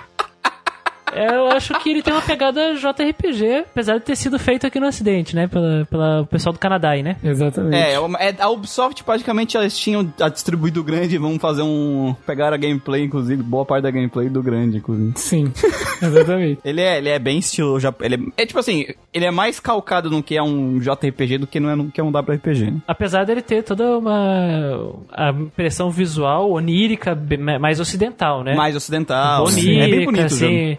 Assim, abs- um monte de coisa abstrata no Child of Light. Mas, porra, cara, eu acho que ele é muito mais próximo, que nem falou do... Qual outro jogo que tu falou aí? O... Do grande no, no combate, é. É, é muito mais próximo de JRPG do geral do que, sei lá, do Skyrim, sabe? Ah, sim. Se a gente pegar uma balancinha, né? Uma balancinha e botar os elementos, ele. Dos conceitos, né? Do W do É, excede um pouquinho mais pro WRPG, mas é. É aquilo, né? Esse conceito J, de WRPG e JRPG meio que já foi quebrado a barreira, né? Então... Ou vou matar o WRPG. Quer dizer, vou dizer, eu vou matar a balança. a balança. E Final Fantasy VII Remake Parte 1 with Knuckles. É, o cara é o of novato, né? Cry. É o novato aí no meio. Seja bem-vindo, Marco. Eu sempre falei que o melhor RPG é aquele que você atira no Far Cry. KKKK. Hahaha. Brinks. que bom. Ah, não, não, não, não, não. Apesar de ter entrado recentemente, virei fã com Final Fantasy VII Remake, parte 1. Obrigado PSN Plus. E esperando a parte 2. É um grande novato. Começou agora, ou achou provavelmente podcast lá nosso das notícias, né? De certo, ele vai falar aqui do. do que a gente já quando a gente fazia notícia do Final Fantasy VII, provavelmente. Foi pesquisar pro Talvez. Final Fantasy VII. Ainda bem que ele começou pelo Final Fantasy VII Remake e não pelo Final Fantasy XV, né? Boa. Vamos continuar aqui. Também joguei Final Fantasy Dissidia, a demo do Final Fantasy VII Remake, Final Fantasy XV, a King's Adventure, Ele jogou o 15, perdeu. jogou a demo do Kingdom Hearts 3 e mais algumas coisas por aí. Como sempre, jogo games com muita ação e pouca personalização. Eles acabam não sendo classificados com RPG. Eu achei que ele ia falar pouca personalidade. Eu falei, caralho. Não! Mas é, mas é verdade, né? Mas é verdade. Caralho. O cara conheceu, a, conheceu ali, foi jogar uns títulos, outros títulos da Square, é o padrão, Uhum. padrão. Mas é- tem que se afundar, tem que descer no iceberg. Tem que se Começa afundar. lá no- é, é, a- é a piada do iceberg. Ele conheceu a ponta do iceberg, agora tem que chegar lá até virar um homem golfinho, sabe? Sim. Tem que ir descendo. O- o- ele disse que esses jogos com muita ação e pouca personalização acabam não sendo classificados como RPG. Porque de fato não são, né? Não são. Só Boa parte não deles. são. É, eles não são. Fui ouvir o primeiro episódio sobre Final Fantasy VII. Acredito que o episódio de Final Fantasy VII, o clássico, né? Isso. É porque não tem o do remake, né? A não ser que vocês gravaram sem mim. Aham, gravamos. Gravamos. Opa, opa, opa. Bah, o cara tá cara puxando tá explanando, do Guido né? todo Tá dia. aí. Todo dia, todo dia. Fazendo mal pro cara aí. E tóxico. Que exagero do cacete sobre a Square Enix ter matado o combate por turno. Eu também não concordo em chamar o modo automático do Final Fantasy VII Remake de, mo- de modo clássico. Menos, menos futurologia de boteco e mais análise de dados reais, que é o que vocês deveriam ter feito. Eu, Peraí, eu ainda tô... peraí. Eu tô confuso também. Acho que ele, tá, ele tá falando do 7 remake. Eu acho que ele tá. Será que ele tá falando daquela. daquele episódio do, do 7 Remake que tinha o Manuel lá, que a gente falou do, da parte do. Quando eles anunciaram o clássico, eles anunciaram o modo clássico. Modo clássico, sim. Mas aquilo era só um plantão lá que a gente tava debatendo. É, o o jogo nem tinha plantão, saído, é. né, velho? É, não tinha nem. É, o jogo não tinha nem Não saído. tinha nem demo, na real. Futurologia de boteco, mas é porque era Não, futurologia, é, mas é só porque faltou assim, boteco. é, é que ele não ficou claro qual é o podcast que tá ouvindo, mas ele falou, ah, eu também não concordo que o modo clássico é, é turno. A gente não falou disso no, no podcast do Final Fantasy VII, o nosso podcast de Final Fantasy VII. Porque o Final Fantasy VII é jogo de turno e foda-se, né? Sim. Não, e porque não tinha nem. Esse modo clássico não tinha nem saído, não tinha nem sido anunciado na época que a gente gravou o podcast Final Fantasy VII. Sim, é, ele tá, fa- Eu ele tá falando ele- do plantão do, do 7 remake mesmo. Do, anu- do anúncio do modo clássico lá. É que o plantão do 7 Remake tinha o Manuel. O Manuel é apocalíptico. Então Sim. o Manuel. Esse aí falou: Ah, Square Enix matou, né? Destruiu o RPG turno, não sei o quê. Então tem um negócio apocalíptico. Mas aqui é que tu tem que entender, cara, é que a- quando a gente fez esse podcast é porque é o seguinte: quando saiu esse anúncio, eu lembro até hoje, da, do modo clássico, né? Que eles chamaram de modo clássico, toda, toda a indústria, assim, a- dos sites principais anunciaram: Final Fantasy VII Remake vai ter um modo por turnos Mídia especializada. mídia especializada, os, os sites grandes. Só que durante a conferência da Square Enix, a própria conferência, ninguém citou a palavra turno, sabe? Eu ainda sentei com um amigo meu que era japonês, eu perguntei pra ele, que tava assistindo também, perguntei, olha, eu não tô ouvindo a palavra turno aqui, em algum lugar eles falaram, porque eu não ouvi. O Henry? Aí ele falou, não. O Henry, o Henry, Abra- lá do grande abraço. Henry. Grande abraço. E aí ele falou, não, tá certo, tá certo. Ele não tem, eles não citaram, não falaram nada disso. Então ninguém... Ele falou assim, eu só sou japonês, cara, eu não sei falar japonês que você tá perguntando pra mim. Pô, o cara, mora no ele Japão, mora no velho. ele tem que Japão, saber. É, o cara mora no Japão. O cara mora no Japão. O cara trabalha lá, velho. Então, assim, o pessoal de, de casa já conhece o Anel, sabe que tem coisas que o Manuel é bem apocalíptico, né? Tipo, ele leva lá na, na últimas consequências. A gente sempre precisa dar uma usadinha. É, eu também não. A Square Enix, ela tirou o jogo de turno de das séries principais dela, ela não tem uma série assim, AAA de turno mais. É, perdemos. Perdemos, né? E na época do PS1 tinha bastante jogo de turno AAA e ela abandonou. É, perdemos. Né? Então, assim, tu- uma grande empresa que tem uma grande público e uma grande é, exposição, Alcance, exposição. alcance, exposição, no momento que ela troca, ela diz não vai ter mais RPG de turno, ela começa a fazer com que a mídia especializada comece a dizer, viu, RPG por turno não presta. Não RPG só mídia, por turno influen- não serve. influencia a indústria, é um movimento de indústria É, isso, cara. E as pessoas começam a replicar isso. Ah, RPG por turno é ultrapassado. É, é, Eles faziam assim por limitação técnica apenas. É, então assim, de- certa forma, eles têm um- uma grande influência na, na percepção do RPG por turno. Eles não mataram o RPG por turno porque existe ainda, né? Existe, não, não, não deixou de existir, mas... Ah, né? abraço, Atlas. Mua, mua, Atlas.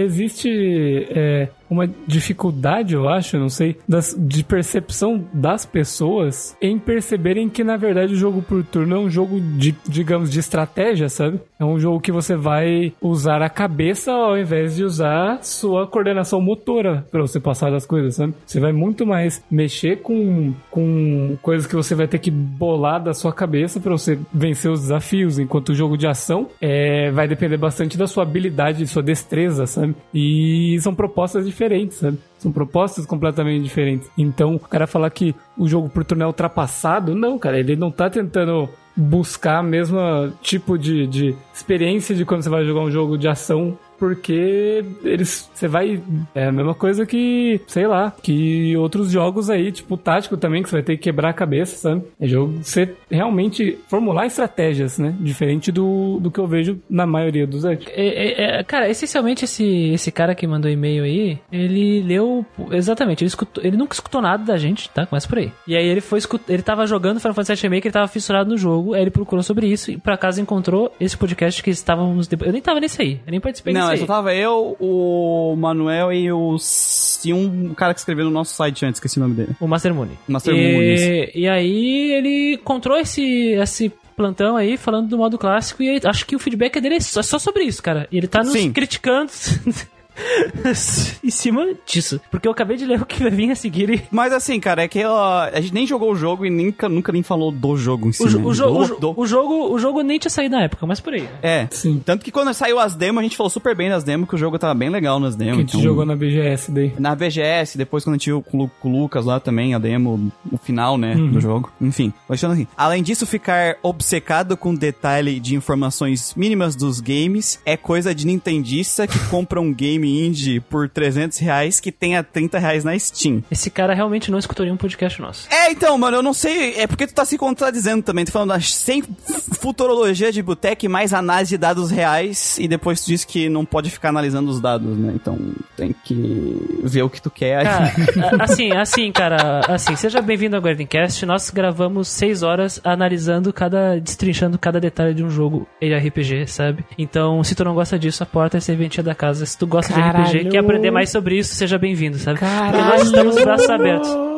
É que, é que assim, cara, in- in- infelizmente esse é o nosso trabalho, nós não podemos mudar o que nós estamos fazendo, sabe? Tu chega aqui e fala que "Não, eu não gosto do, do que vocês fazem, mas infelizmente é o que nós fazemos. É, Nós e, e, mano, assim, tu- quando a gente faz podcast de é, trailer, demo, a única coisa que tu pode fazer é futurologia. Pô, o que a gente fez na, na E3, porra. exatamente baseado no que a gente tá vendo a gente vai dar opiniões Isso. sobre Então, como tu tem que entender, a gente não gravou esse podcast de Final Fantasy depois que o jogo saiu. E depois de ter jogado. Depois de ter jogado. Não, foi tipo, quando saiu os trailers, não tinha nem a demo disponível pra gente. Não tinha ido nem na BGS jogar a demo, sabe? Então, tudo que todo mundo falava de Final Fantasy, todo mundo que falava, é, fazia review de trailer ou fazia, é, ah, o que eu acho que vai ser, é tudo futurologia porque é futurologia em cima do que eles entregaram pra gente. É, então E aquele pra isso. podcast, a ideia era muito mais é, criticar a mídia que tava chamando de turno, não a Square, porque a Square não chamou de turno em nenhum momento, e sim a mídia que tava chamando de turno, que ela nem sabe o que é um turno, né? A galera não sabe nem dizer o que é um turno, pá. É. Mas eu vou continuar aqui. Afinal, Final Fantasy VII Remake Parte 1 saiu, foi bom pra caralho. Não sei, não joguei. Eu não joguei ainda, então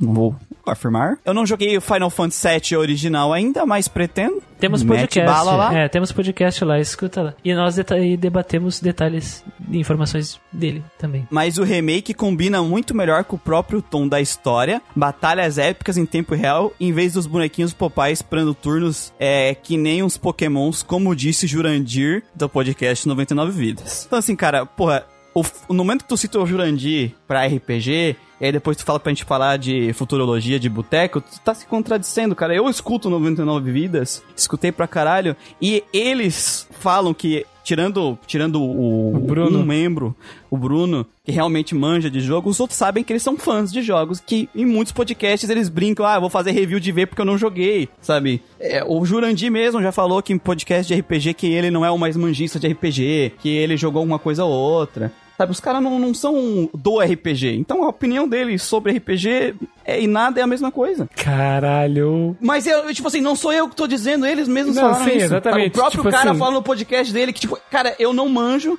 eu acho que é isso, isso, eu entendo isso pelo que eu joguei, o pouquinho que eu joguei, sabe? E aí é foda que aí ele usa, tipo, pô, e, e esse Que- negócio... não é que a opinião dele, a opinião dele não é nada, mas falta arcabouço, é só isso. E é, e é o que a gente, e é o que a gente tá buscando aqui, sabe? conhecendo o Jurandir, isso aqui é. Isso, isso aqui é uma piada total, tá ligado? Tipo, não, tem, não é um argumento válido pra dizer que Final Fantasy VII é melhor, o novo é melhor que o antigo, porque o antigo tinha braço de Popeye, sabe? Sim, não é um não, argumento Com válido. certeza. Até porque isso é um argumento anacrônico, né? Argumento anacrônico. Era, era, da- era daquele jeito por um bom motivo, porra. Então tem que levar isso em conta também. É aqui, é.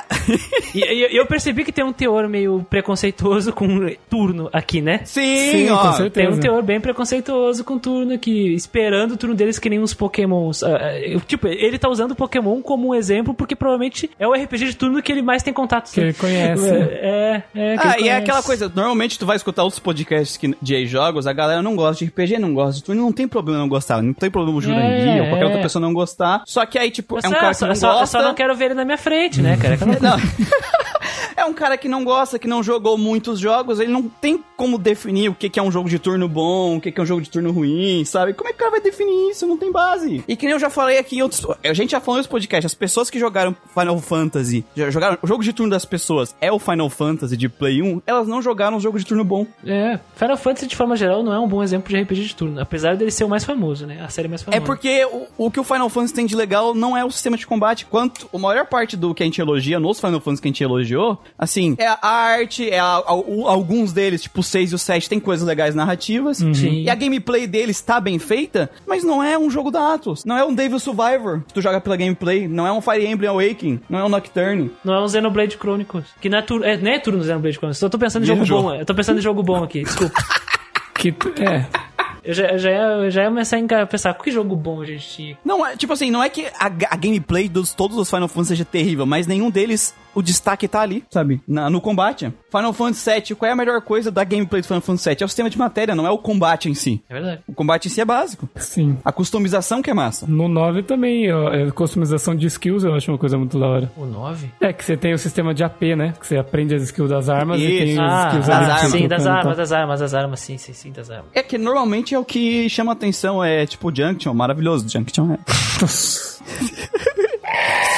Sphere Grid, Grid é ótimo, maravilhoso também. Nossa, Junction, sai daqui, velho. Eu queria chamar, eu queria puxar o do Final Fantasy 3, mas eu não lembro como é que se chama aquela desgraça lá do Final Fantasy 3. Não lembro também. Mas, cara, assim, é, se tu quisesse, se tu tivesse me trazido uma opinião do Bruno Carvalho, eu teria aceitado. Agora do Jurandir, pra RPG específico, se fosse uma opinião do Jurandir sobre o filme, eu aceitava, tá ligado? Porque é o que o cara manja mesmo. Eu não manjo, manjo nem 10% do que o cara manja de filme. Agora, RPG, aí, meu amigo, aí tá de sacanagem. É, e, e é aquela coisa, né? O cara jogou o remake, ele vai jogar o 7 e o jogo é pensado completamente de outro jeito, de outra proposta e não vai ser o que ele jogou, não vai ser o jogo que ele tá apaixonado, sabe? E se ele já não curte RPG de turno, ele não vai gostar. Vai falar que o remake é muito melhor e é isso, sabe? É isso aí. Mas seguindo aqui o feedback dele. Sobre o grinding, a ação, ele botou entre parênteses aqui. né? Apesar, é, o grind e ação são coisas diferentes, mas ok. Completamente, mas tudo bem. No, no Final Fantasy VII Remake, parte 1, depois de zerar, eu fiz bastante ele no simulador de combate para subir o nível das matérias. Só que ele fez grind depois que ele zerou o jogo. Tá certo aqui a afirmação. É, a ação de fazer grind, eu acho que ele tava querendo dizer ali em cima. Ah, sim. Mas uma hora parou de subir nível, mesmo com a matéria de XP em dobro equipada, e equipando todas as matérias que não estavam no nível máximo. Portanto, minha experiência com grinding de RPG é negativa e não me deu o troféu que eu esperava pegar. Ok. Ok. ok. Ok, entendi, entendi qual é que é. Tudo bem, continue. Minha outra experiência recente foi no Shadow of War. É do. É o do Senhor dos Anéis. Middle-earth Shadow tá. of War. É o, é o segundo. O primeiro é o Shadow of Isso Mordor. aí, isso aí não é RPG, né? Eu acho que não, cara. Ele, ele é. Sabe, sabe aquele jogo de ação com elementos que você fica meio. E aí, é, ou não mas é, ou não é? Mas na, eu lembro que na época que lançaram, eles venderam como RPG. O pessoal vendia como Eu RPG. joguei, eu, eu joguei um pouco do Shadow of Mordor, eu não senti muito RPG nele. Não sei se War é, porque eu não joguei War. V- Vamos dizer que vamos aceitar que sim, tá? Porque não, a gente não sabe. Não, sabe, Eu, não joguei, eu não joguei. é, não o sei. Gustavo também. Eu vou aceitar o que o Gustavo falou ali. É. É, aqueles jogos que eles venderam como RPG, mas de elemento de RPG tem dois, né? Tipo isso. É, tá É, vamos, vamos. Porque a gente não jogou, né? Não sei se vocês jogaram, mas guarde. Grinding estraga o final do game. Nunca vi grind obrigatório melhorar nenhum jogo. Eu não sei o que pensar sobre essa afirmação do troféu, cara. Eu tô um pouco. Bom, ele impactado. queria o troféu, o, troféu exigia grind, como muitos troféus exigem em vários jogos, porque que nem a gente falou no podcast grind, grind não é uma coisa específica do RPG, grind é tu fazer uma ação repetitiva pra ganhar uma recompensa. Sim. É, e então, se tiver que fazer a mesma side quest 5 mil vezes pra ganhar um troféu, você está fazendo grinding, só que pelo troféu. Sim, Então sim. é grind. Então ele fez o grind no RPG, grindando pra pegar o troféu. Foi essa. E aí, como ficou difícil fazer continuar pra ganhar o troféu, ele ficou triste e aí ele disse Isso. que a experiência com o grind é negativa. Por causa do troféu, especificamente. No Shadow of War ele falou que o jogo obrigou ele a fazer grind, porque a gente tava com uma parte que ele não tava conseguindo passar. Foi obrigado a fazer grind e ele não gostou disso. E. é, Isso é normal, assim. Parece que quebrou parede o de grind. final do jogo, pelo que ele falou na real. É, não deu pra entender se é. Ele- Eu acho que ele não quis dar spoiler também, né? do- Se o teu grind quebrou o jogo, tu não precisava fazer grind. É, a minha, outra experiência foi, foi o Shadow of War. Vocês jogaram, mas o grinding estraga o final do game. É, tem duas opções aqui pra gente interpretar. Uma que ele fez grinding e ele ficou muito forte e venceu E facilmente o quebrou fim. o jogo, exato. né? Ou ele foi obrigado a fazer grind pra poder vencer o boss final, porque ele complementa com nunca vi grind obrigatório melhorar É, no jogo. É. É, eu acho que é a segunda opção, porque, tipo, se tu venceu, tu fez grind pra cacete e venceu o jogo fácil, tu não fez grind obrigatório, porque senão... É, só jogou. Só jogou, tu fez o grind porque tu quis, sei lá. É, a, o grind obrigatório é aquele que o jogo bota uma parede na tua frente, né? E E, tu não tem outra opção pra passar aquilo a não ser voltar e fazer grind. Sim. E, ah, esse é o grind obrigatório e que normalmente é o que, a, o que as pessoas não gostam, né? É o grind que as pessoas realmente, geralmente não gostam quando isso acontece. É, que é o grind da, da- do tipo, meus números não são suficientes e é isso, eu tenho que aumentar números. O grind que a pessoa gosta é o que é o tão natural que a pessoa faz porque ela quer a recompensa que ela nem percebe que ela está fazendo grind. Ela faz porque ela quer. Acontece tipo no Devil Survivor, acontece no. É, no Fire Emblem Awakening, que a gente falou que, tipo, que a gente estava fazendo grind sem o jogo nem exigir, porque a gente queria fazer. Pegar os filhos dos personagens. É ele aqui querendo pegar o troféu, o jogo não, não é obrigado a pegar o troféu pra prosseguir no jogo, sabe? Ele- É uma coisa que ele escolheu fazer. No Nocturne, pra tu poder fazer fusões mais interessantes, É. que te dão mais possibilidades.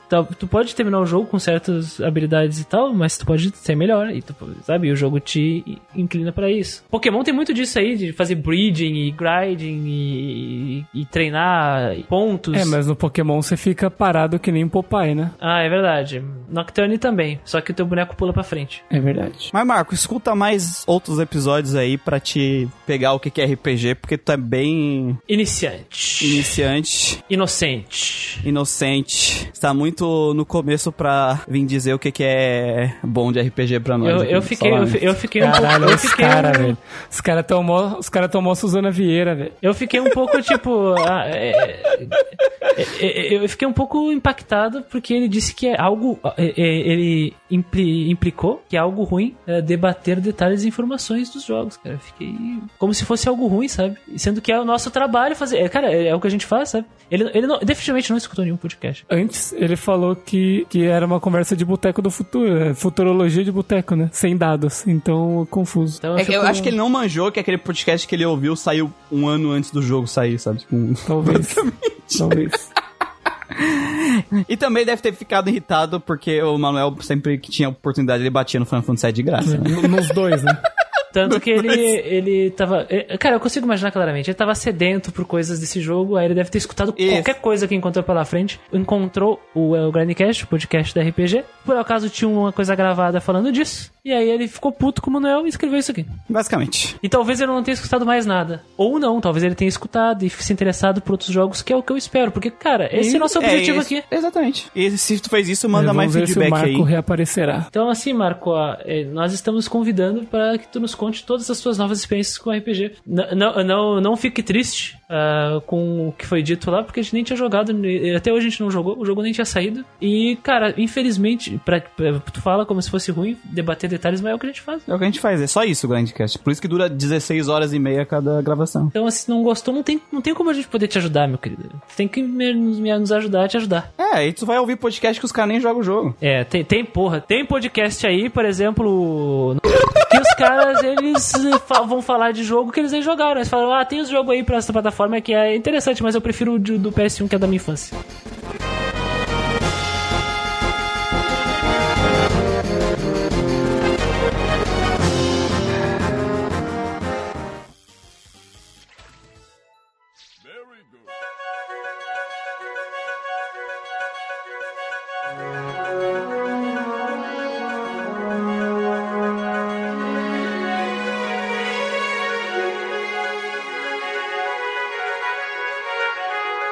Esse é um feedback de um ouvinte respondendo o feedback de outro ouvinte para aquele ouvinte, tá? A gente só A tá fazendo ponte. aqui a, a, a missão de carteiro, Exatamente. a ponte, exatamente. Então esse feedback aqui é uma resposta ao feedback do Marco, né? Do Questlog 13, a micareta do proletariado. Grande feedback, porque o Muriel não participa, então é bom, hein? Esses malucos esqueceram de citar o nome do ouvinte, então, eu farei as honras. Esse é o feedback do nosso amigo Torrente. É muito bom. É, ele começa assim: Olá, hoje não vim com essas falsidades que nem o Marco. Caralho, gratuitíssimo. Nossa, esse, tá, esse podcast tá ótimo, é só chute no, no saco, é só desgraça. Olá, hoje não vim com essas falsidades, que nem o Mako. E vim chutar o pau da barraca de porque o grind de Fire Emblem é melhor do que o Dragon Quest V, que é uma coisa que acredito ser pessoal, mas acho importante. Então ele acha que essa coisa é pessoal, mas ele quer mostrar com argumentos. Ó, é, exatamente, só pra deixar o contexto, tá, gente? A gente fez um podcast especial de dois anos de muletas. De, de premiação. Premiação. E aí, no melhor grind, né? No grind mais prazeroso, Fire Emblem Awakening ficou na frente de Dragon Quest V. É seu, é. E aí, o Mako mandou um feedback ouvinte, né? indignado, é, nosso ouvinte Mako, indignado, e pra ele, o grind do Dragon Quest V é melhor que o do Fire Emblem, por isso devia ter vencido. E agora, o Torrente está respondendo, né, tá fazendo uma tréplica aqui. Ele tá, no- é, o, o, o Torrente basicamente tá querendo explicar por que, o prêmio é justo. É, a premiação foi Pro justa. Mako. É, pro Mako. É o primeiro feedback do feedback do outro ouvinte, né? É, É verdade.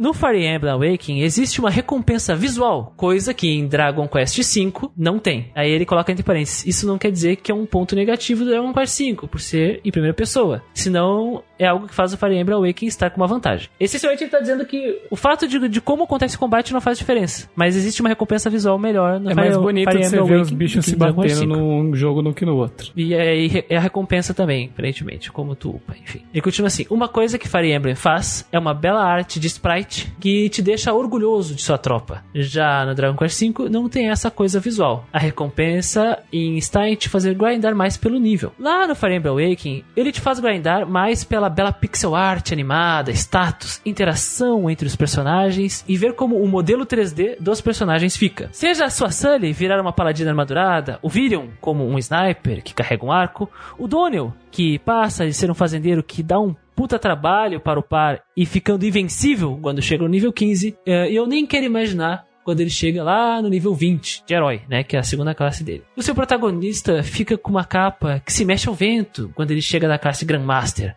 O Kron carregando Fire Emblem como escudo quando ele chega na classe Grand Lord. Então ele tá dizendo, ele tá elogiando essas mudanças aí, essa recompensa de progressão, né? Do, do Fire Emblem. Aí ele mandou imagens. E aí, ele mostra os spritezinhos iniciais, aí ele brinca, né? Falando, se não me quis assim, não me procure quando estiver assim, né? E aí ele mostra os personagens upados.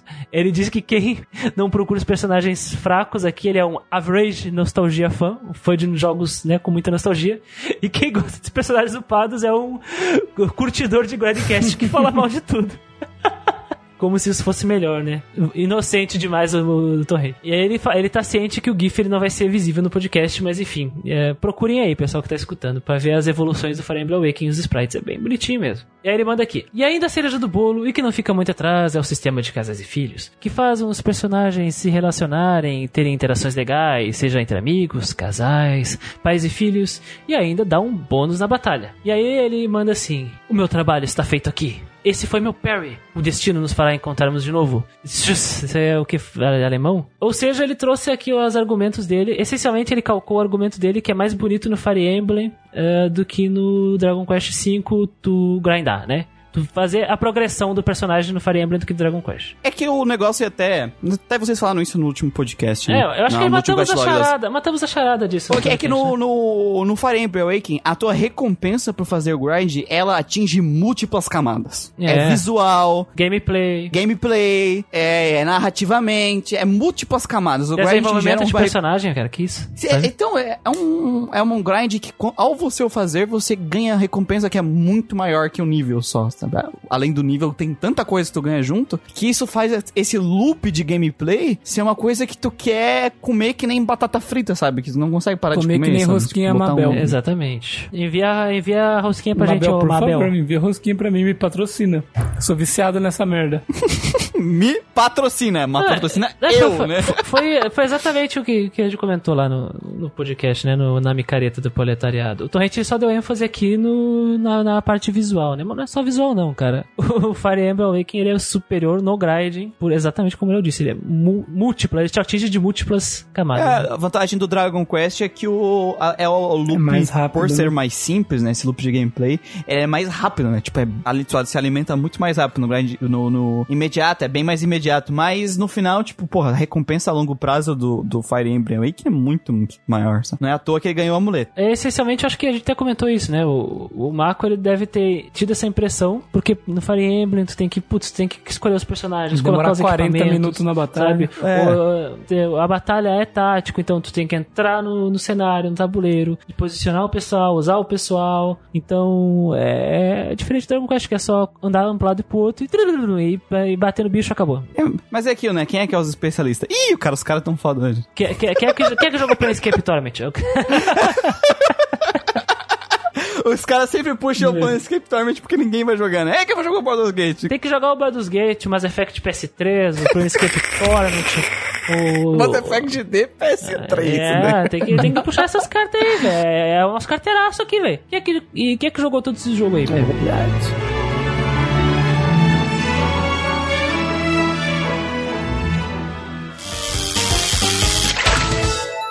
Very good.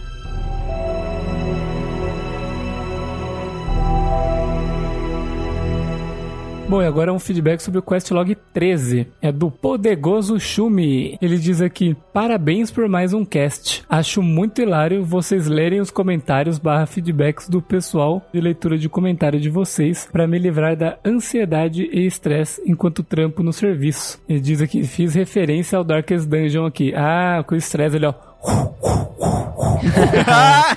É o famoso. por geralmente ter um clima mais leve, mais piadas e zoeira.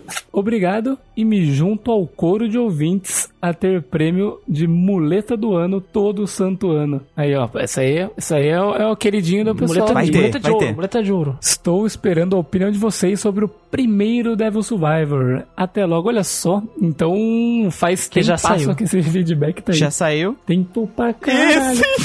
a gente tá muito atrasado. É, saiu. Estamos É legal que ele fala, ah, eu gosto do questlog porque é um clima mais animado, não sei o que. O questlog 14 é soco na cara. Ah, aqui, aqui, aqui é só onde a criança chora e a mãe não escuta, entendeu? Aqui, é- aqui é violência, É, e espero que se você estiver ouvindo esse agora no trabalho, as coisas sejam tranquilas por aí. E que você não pegue uma doença Exato. por, sei lá, tomar um copo d'água. Espero que um porco vomite nem na tua Darkest cara. Dungeon, que tu, é, tu encosta em alguma coisa e pega a teta, não sei lá. Espero que você não pegue sífilis no trabalho. Mas de resto, de resto é isso aí, cara. Muito obrigado aí. Caralho. Espere por mais muletas aí, cara. Terá. Há de ter. Terá. Haverão muletas de ouro novas todo ano. Eu quero dizer que eu fico muito feliz com esses comentários né, de ouvintes que dizem: Poxa, cara, vocês são. fazem um trabalho tão legal que me ajuda, livra do meu estresse. é, eu tava triste, e aí conhecer o trabalho de vocês me ajudou, me deixou feliz, alegrou meu dia. Sempre que sai um podcast novo, tô esperando pra ver como é que vocês vão falar disso. Isso. isso De verdade, não é demagogia nem nada, né? Mas isso porra, é uma coisa que impulsiona a gente continuar trabalhando. Eu vou até abrir o Digital Devil Saga depois que terminar de gravar aqui. Boa. Tem que trabalhar, trabalhar. Eu não sei, talvez. é, tem outros feedbacks dele, talvez ele fale sobre o do Devil Survivor, né? Sim, sim, ele mandou feedback de todos os podcasts. Então, Boa, Novos, então boa, vai ter. Shumi. inclusive tem um dele aqui daqui a pouco. Outro. Aí sim, aí sim.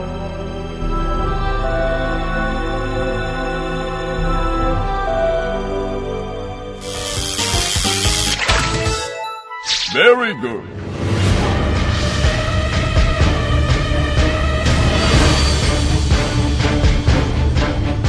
Entrando nos feedbacks de Darkest Dungeon. Tantã. Darkest Temos aí o, Dungeon. o primeiro feedback do nosso amigo. Sets, yo, man. Ele começa assim: Meus amigos, que jogo complexo. Nunca joguei, mas conforme fui escutando a galera comentar sobre as dinâmicas do jogo, parecia que vocês estavam explicando as regras de um jogo de cartas. É tipo isso, porque é tipo um jogo de tabuleiro. A ideia do Dark Dungeon se baseia em um jogo de tabuleiro, né? Então é mais ou menos por aí mesmo. Só que digitalzinho. Exatamente. Por isso que ele é tão complexo, né? Porque foi pensar em toda RNG, arremesso de dado e caralho a quatro. É aquele tipo de jogo que tu joga com uma calculadora científica, né? Não adianta. E com o crucifixo na outra mão ali, Exato! santificando a tua exploração. E não abre nada aqui no jogo. Sem abrir livro, hein, pessoal? Livro, livro é Não, perigoso. não leiam livros. Não, se- não, não, ó, se vocês estão num calabouço, Não leiam o abram livro. o livro. Não leiam o livro. O livro.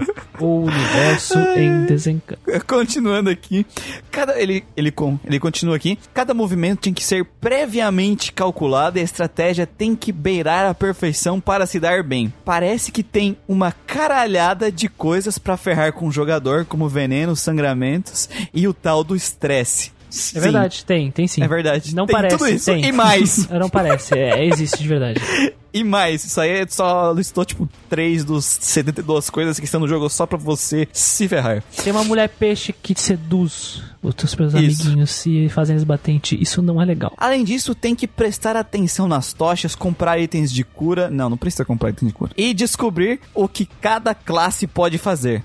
Deixa os caras sangrar, nem te estressa com item de cura. Ah, cara, que isso? Os caras os cara desenvolvendo todas as traumas possíveis. E, ah, tá, tá sangrando, tá gangrenando tua perna. Vai pro puteiro, vai, vai ficar de boa lá, meu querido. Cara, ganhando com a perna Vai, vai pro sangrando. prostíbulo. Tá o- nascendo um- uma árvore dentro do pulmão dele porque ele contraiu um esporo, um cogumelo saindo do nariz. Ele ah, vai lá pro, pro, pro- pra igreja rezar. Vai pro puteiro. É, porra, cara, que loucura, mano. Parece que saiu tantas possibilidades que o fator RPG se perde no meio. Parece um jogo puramente de estratégia. Eu não tenho moral de encarar esse jogo. Especialmente por causa do Permadeath. Enfim, parabéns por mais um ótimo cast de qualidade. Falou seus loucos. Eu não sou louco, cara. Eu só sou pro gamer. É insano, todo mundo contra a insanidade. é verdade. Mas assim, ele. O, RPG ficou só na, realmente na parte de progressão, né? Aqui, porque o- Progressão. O, o roleplay é só a cartinha que tu caixa pelo chão mesmo. É, cara. não, é que, é, que, é que vocês têm que lembrar que o personagem que você é no Darkest Dungeon é o dono dos meios de produção. Sim, é o cara que contrata o aventureiro, é. O- Os aventureiros, eles só seguem o seu planejamento da dungeon, entendeu? Você é o cara que é dono dos meios de produção. Os aventureiros não são seus amigos. Seus amigos é o coveiro dono do filho da bar. puta. É o dono do, do cove- é o coveiro. Coveiro que depende É o diretamente dono do da teu trabalho. igreja. Ou seja, é basicamente a nossa sociedade e os caras da dungeon são os trabalhadores que se fodem. É, a, diferença é que é o simulador de. eu, ia falar com coisas polêmicas aqui. Eu ia falar Já simulador falaram. de, de, de, de um. Daquilo. De, de, de um governo aí, de um país aí da América do Sul. É isso aí. Mas obrigado aí pelo feedback, Chance, man. 2021 aqui, hein? Simulador de 2021, é importante. Simulador 2021. 2021, um país da América do Sul em 2021 aí.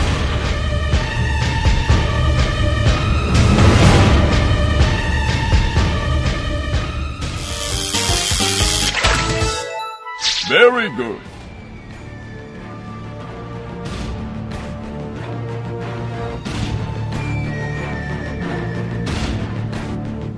E agora, então, o próximo feedback é do Artorias Black. Ele diz aqui: interessante esse game com criaturas sombrias inspiradas em horrores cósmicos de Lovecraft. Já é o segundo game que vocês me motivam a comprar devido ao cast. Será que ele vai falar qual é o primeiro? Boa! Boa, rapaz. Faltou comissão pra gente aqui, hein? Eu acho que o primeiro foi Planescape, cara. Eu lembro que. Eu não lembro se foi o Arthur que falou, mas eu lembro que teve gente que falou que comprou por causa do podcast. Mas pode ser outro também, mas. Sei lá, eu lembro de Planescape. É. Ah, eu acho esse, esse não é aquele que disse que comprou Fire Emblem Awakening por causa do nosso podcast? É que teve várias gente que compra um jogo por causa, por causa do nosso podcast, né? Então, empresas. Por favor, Piscadinha. nos patrocinem aqui, empresa. Nos patrocinem. Aqui, ó, tá foda comprar com, com o real desvalorizado. Dolorização da nossa economia, sabe? Eu vou batendo pau, pau, pau no Guedes, entendeu? Pô, estamos fazendo um trabalho legal de divulgação. Empresa, aqui, olha pra gente, pô. Aqui. Moralzinho, tô, tô triste Olha aí, aqui. várias gente comprando aí os joguinhos, velho. Só porque a gente falou dele. Falou mal aí. né? Manda, manda não, esse a e-mail. gente falou bem. Manda e-mail pra Square aí. Fala, ô Square, envia aí o, a chave aí do, do Bravery 2 pra galera aí. Galerinha do Grandcast, exatamente.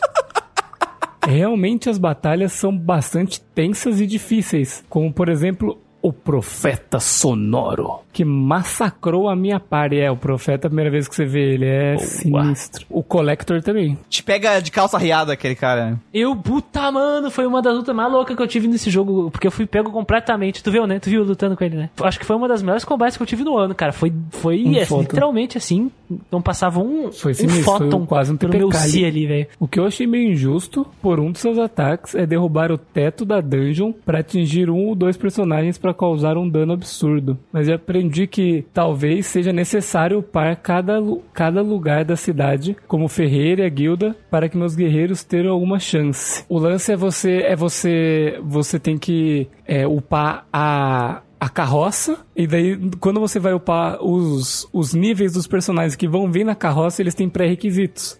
E esses pré-requisitos incluem o ferreiro, inclui as guildas, para melhorar treinamento de skills, né? Acho que são esses dois principalmente. E daí, e você tem que upar outra coisa na carroça também, então são essas três coisas. Aí você vai vir com personagens melhores é, na carroça, e isso vai te ajudar bastante, porque eles já vêm com as skills levels altos também. O único, o único estabelecimento que dá pra ignorar é aquela cabaninha que tem ali, a barraquinha. Ah, da, daqui vem de item. Não, não, a da, da, da ban- Não, treinar acampamento até é bom. A da, da, na montanha, de na, item, na, é. na, na, na E no mais, ótimo cast.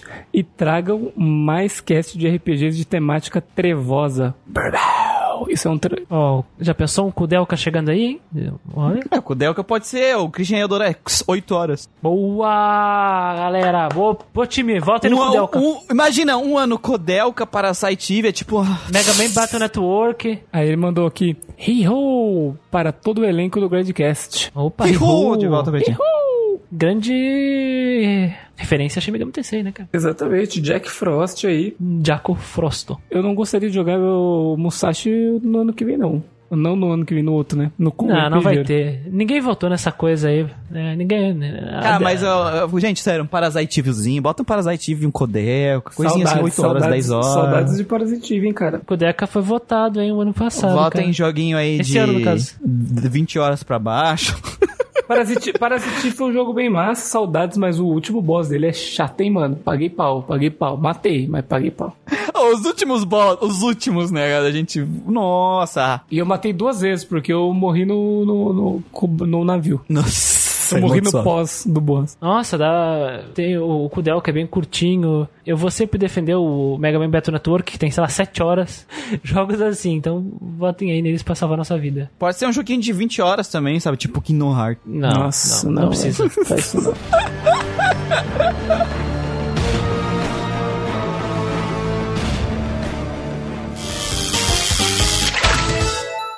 Very good.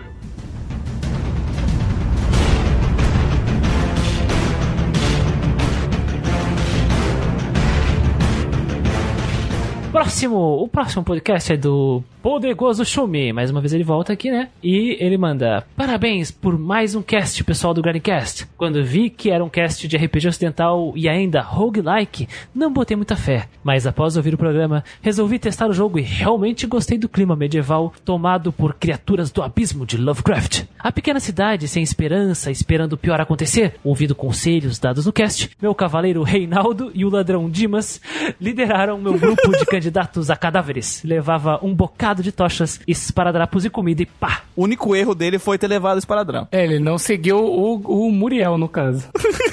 O bom é que o pá é o, é o substantivo, é o item, né? Pode ser também o comida e pá! E parativo, né? Pá! Pá! Ele entra em parênteses. Os outros itens raramente levava. Olha só, cara corajoso. Eu levava duas pá, pelo menos. Já levava duas É, passas. pá é bom levar, pá é bom levar. Eu, eu digo que é tipo, troca todos os teus esparadrapos por pá.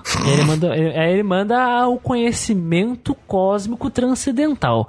E sempre evitava ler qualquer livro nas dungeons. Exatamente. Exatamente. Não leia o livro. Pois afinal, ele continua.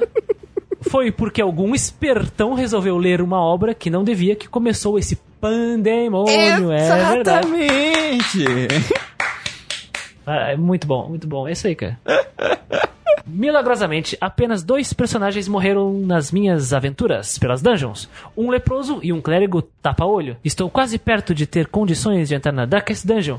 E como eu vi o Muriel dizer que dos 14 heróis, level 6, quase metade deles pereceram tentando ir neste lugar, estou meio temeroso a conduzir Dimas e Reinaldo neste local. Mas com fé em Lord Gwyn, São Goku e determinação, vou torcer para sobreviverem ao dungeon final. Aguardo o próximo cast de vocês. Um Eu, grande eu tô abraço, achando incrível Chu. que os personagens dele sobreviveram até o final, hein? Exato, e eu falar, existe alguma coisa, acho que, não sei se é um troféu, alguma coisa se você zera o jogo com o Dimas. O Dismas. Então, alguma parada. E aí, só trazendo aqui a curiosidade, que o trivia, que o Lord Gwyn é Lorde da Luz, do Sol, do, do Dark Souls. O cara está, pedi- tá, ah, se agarrando em todas as suas fés. Todas as fés. Melhor, melhor quando é Lorde do Sol quando ele virou Lorde das Cinzas. Aí ele já tá meio caído. Aí, aí ficou triste. Aí, é isso. Então, um grande abraço, Shumi, e desejo toda a sorte e sucesso do planeta Terra para o senhor nessa aventura, que imagino que já tenha terminado. Então, envie Imagina. a conclusão de Darkest Dungeon, o que aconteceu para Nas nós suas aqui. peripécias. Suas peripécias e se o Reinaldo e o Dimas conseguiram sobreviver a Darkest Dungeon.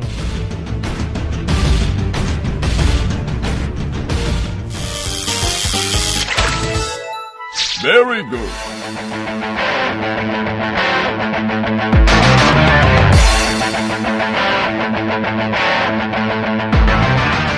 Nos feedbacks, food trucks, Steam Megami Tensei, Devil Survivor, começando pelo Food Truck é das antigas? Cloud. Tinha até É, esquecido food já. truck é das antigas. O Food Truck é old school. Aí, nostalgia do, do- dos, dos podcasts. Nostalgia do Grandcast. Grandcast. Aí, nostalgia. Saudades da época que era bom.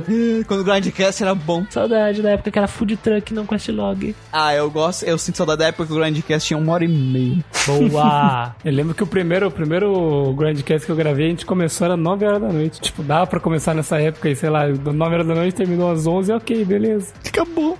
Agora a gente tá gravando o Questlog e não. Já passou disso, né? ah, deu duas horas, já tá dando duas horas, já tá terminando. Então, começando pelo feedback de Cláudio Marques Marquezine. BTW. O que é BTW mesmo? Ah, é uma sigla aí de uma palavra É uma sigla pra batata. ol- É, Batata. By the way, né? By the way, ah, Gustavo entende dessa Eu linguagem dos jovens. Eu sou, eu, eu sou cringe, não sei essas coisas. A propósito, o cast de Devil Survivor ficou brabo. Isso é Caramba. gíria de coisa boa, né? Que a juventude usa brabo. É, é bom. Aê! Supimpa, supimpa. Supimpa. Nossa, supimpa é foda, né, Christian? Eu sou idoso, velho. Eu sou É idoso. tipo, eu nós- sou idoso. na, na época que nossos pais eram jovens, né? Alô, broto. Como vai, boneca? Ah, não sei se ninguém fez esse combo, no caso, ele tá falando de um combo específico, mas tinha uma parada que você botava status no oponente e uma magia que dava insta-kill em quem estiver com esta condição. Para farmar e passar por mina difíceis era bem interessante. Eu fiz, eu tinha um bichinho que eu, eu tentava eu tentava dar mudo, na real. Aham. Eu dava mudo e batia, porque pra mim compensava tentar dar mudo, porque às vezes evitava que o cara usasse skill, sabe? E se entrasse, eu tinha essa skill pra, pra mandar um insta-def, insta-kill. É, o, eu sei que no fazendo o Digital Dave Saga, você, inclusive você se cuida e tem um inimigo que ele, que ele tem essa estratégia. Ele te dá sleep, né? E aí ele te dá calm death, que mata automaticamente qualquer pessoa que esteja dormindo. Perdemos. E é em área. Se tiver os três dormindo, é. Nossa, aí é cachorro. É, eu já sofri com, a- com as Neko Girl lá, me deixando apaixonado. Eu estou apaixonado pela garota gata. Aí eu morri no, no, no momento, porque eu não tava com a habilidade que o Guido pegou, que era imunidade apaixonite. É, então, é, no Shin Megami Tensei tem essas coisas, né? O cara acha, ah, dormir, dá nada. Foi acontecer isso comigo no, no Digital Dave Saga. Deram um sleep, ah, os três ali deu nada, o outro deu calm death, game over. Ah, velho, é que eu tô. Até agora eu tô acostumado com a- os Flubber lá, as gelecas, os slime, os Dragon Quest do, do Shin Megami Os Tensei. E- Eles me darem sleep e aí quando eles vão usar a magia de novo, eles não têm MP. Ele não tem MP. Não tem Não MP. tem IP. Esses Flubber estão tão sequelados que eles não têm nem MP pras habilidades que eles têm. Eles têm que as habilidades, absorver. né? Cara, é umas coisas que, que Shin Megami Tensei, só Shin Megami Tensei que vai ter um negócio É, desse. ah, é, também é. sleep, é, sleep, insta death. A Mimir. Eu tomo o status A Mimir. Tem tanto jogo que você toma poison que você nem liga, sabe? Fala, ah, foda-se. Poison nesse jogo machuca muito, cara. Judia o Nossa. poison nesse jogo, judia demais. velho. Mas, mas eu acho que a gente tá fugindo do. Não, ele tava falando que tinha uma. Um, ele fazia essa estratégia no Megami Tensei. Tipo, tinha. ó, Eu não sei que Eu não sei se no Dave Survivor se era o Sleep Plus, né? Somado com o Calm Death. Porque eu sei que essa skill tem no Digital Dave Saga. O- o- na verdade, é uma skill, é uma skill passiva de você batesse no inimigo com o mudo, era chance de insta-kill. Era um soco. Era Inquisição, se chamava essa. Essa, essa skill se chamava Inquisição. Mata, se, se fosse canhoto, se o inimigo fosse canhoto. se Se fosse ruivo, se fosse ruivo. Ruivo. Olá, ruivo. Você sabe que é vermelho? Fogo. É, porra, mano. Não, no cu, os caras eram terríveis, sabe? Era tipo isso. Eu usei esse, usei esse combo aí com, com um monstrinho uma época lá. Tu tá ligado que eles usavam só a religião como desculpa pra praticar esse racismo contra o- os ruivos, né? Na Grã-Bretanha. É sério mesmo, tem, tem um monte de estudo sobre Sim. isso. Loucura demais, velho. Não é a primeira vez que usam religião pra fazer, pra né, assolar minorias, né, velho? Não é a primeira vez. É verdade. É Brasil, é Brasil.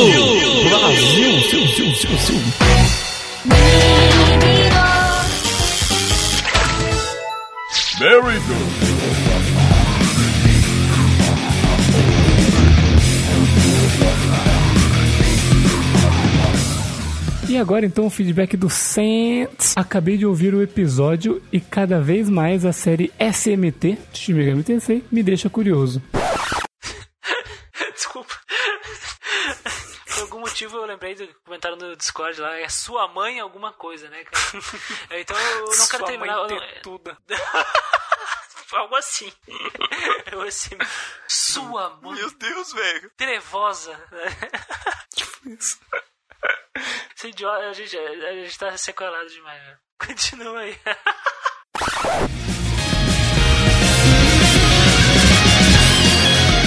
Parece um RPG bem denso em mecânicas, mas é tanta densidade que me deixa com receio de encarar qualquer jogo da série. Esse Devil Survivor trazer toda a complexidade dos jogos anteriores em um combate tático de tabuleiro parece deixar a coisa ainda mais cabeluda. Ouvir vocês comentando de planilha de fusões, planejamento exacerbado a cada combate, leilão de demônio, dá a impressão que o jogo foi pensado para as pessoas experientes. Me surgiu também uma dúvida. Vocês estudam builds e o sistema do jogo em wikis e fóruns da vida para conseguir entender e se dar bem em cada jogo? Ou tudo que vocês aprendem do jogo vem no próprio tutorial? No mais, parabéns pelo cast. A qualidade sobe a cada programa. Oh, Oh, muito obrigado. Sentes. Falta só o Saints jogar os jogos. né?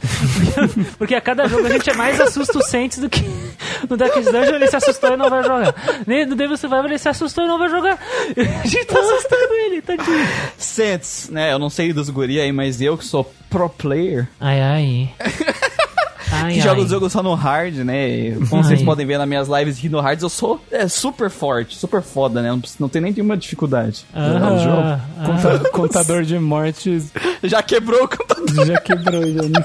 Eu já tive que mover ele do lugar porque já foi pra terceira casa, tá ligado? Três dígitos já no contador de morte do Kingdom Hearts lá. Cara, eu sempre evito ao máximo ir atrás de build ou coisas na internet. Eu sempre tento jogar o jogo liso e eu só vou atrás se, tipo, eu não tô conseguindo aprender, eu estou me fudendo pra cacete e não consegui, através do que o jogo me mostrou, aprender a jogar, aí eu vou atrás. Se não, eu não vou atrás. Geralmente dá tudo certo, sabe? Eu consigo ali pelo tutorial e pela que eu vou aprendendo. Até às vezes eu faço merda, depois eu vejo que eu fiz merda e eu arrumo, sabe? Então eu sempre evito procurar qualquer tipo de build na internet. Eu procuro depois que eu terminei o jogo, pra ver, comparar o que eu fiz com o que a galera recomenda, sabe? Pra ver se eu. como é que eu fui e tal. Eu também não vejo. Eu só vou pesquisar alguma coisa assim se é um jogo que é famoso por você. Se você fazer merda, você já era e não consegue, sabe? Se não, tipo um jogo, uns- alguns jogos antigos, né? Tem alguns jogos Tipo o aí. Diablo 2. Diablo 2.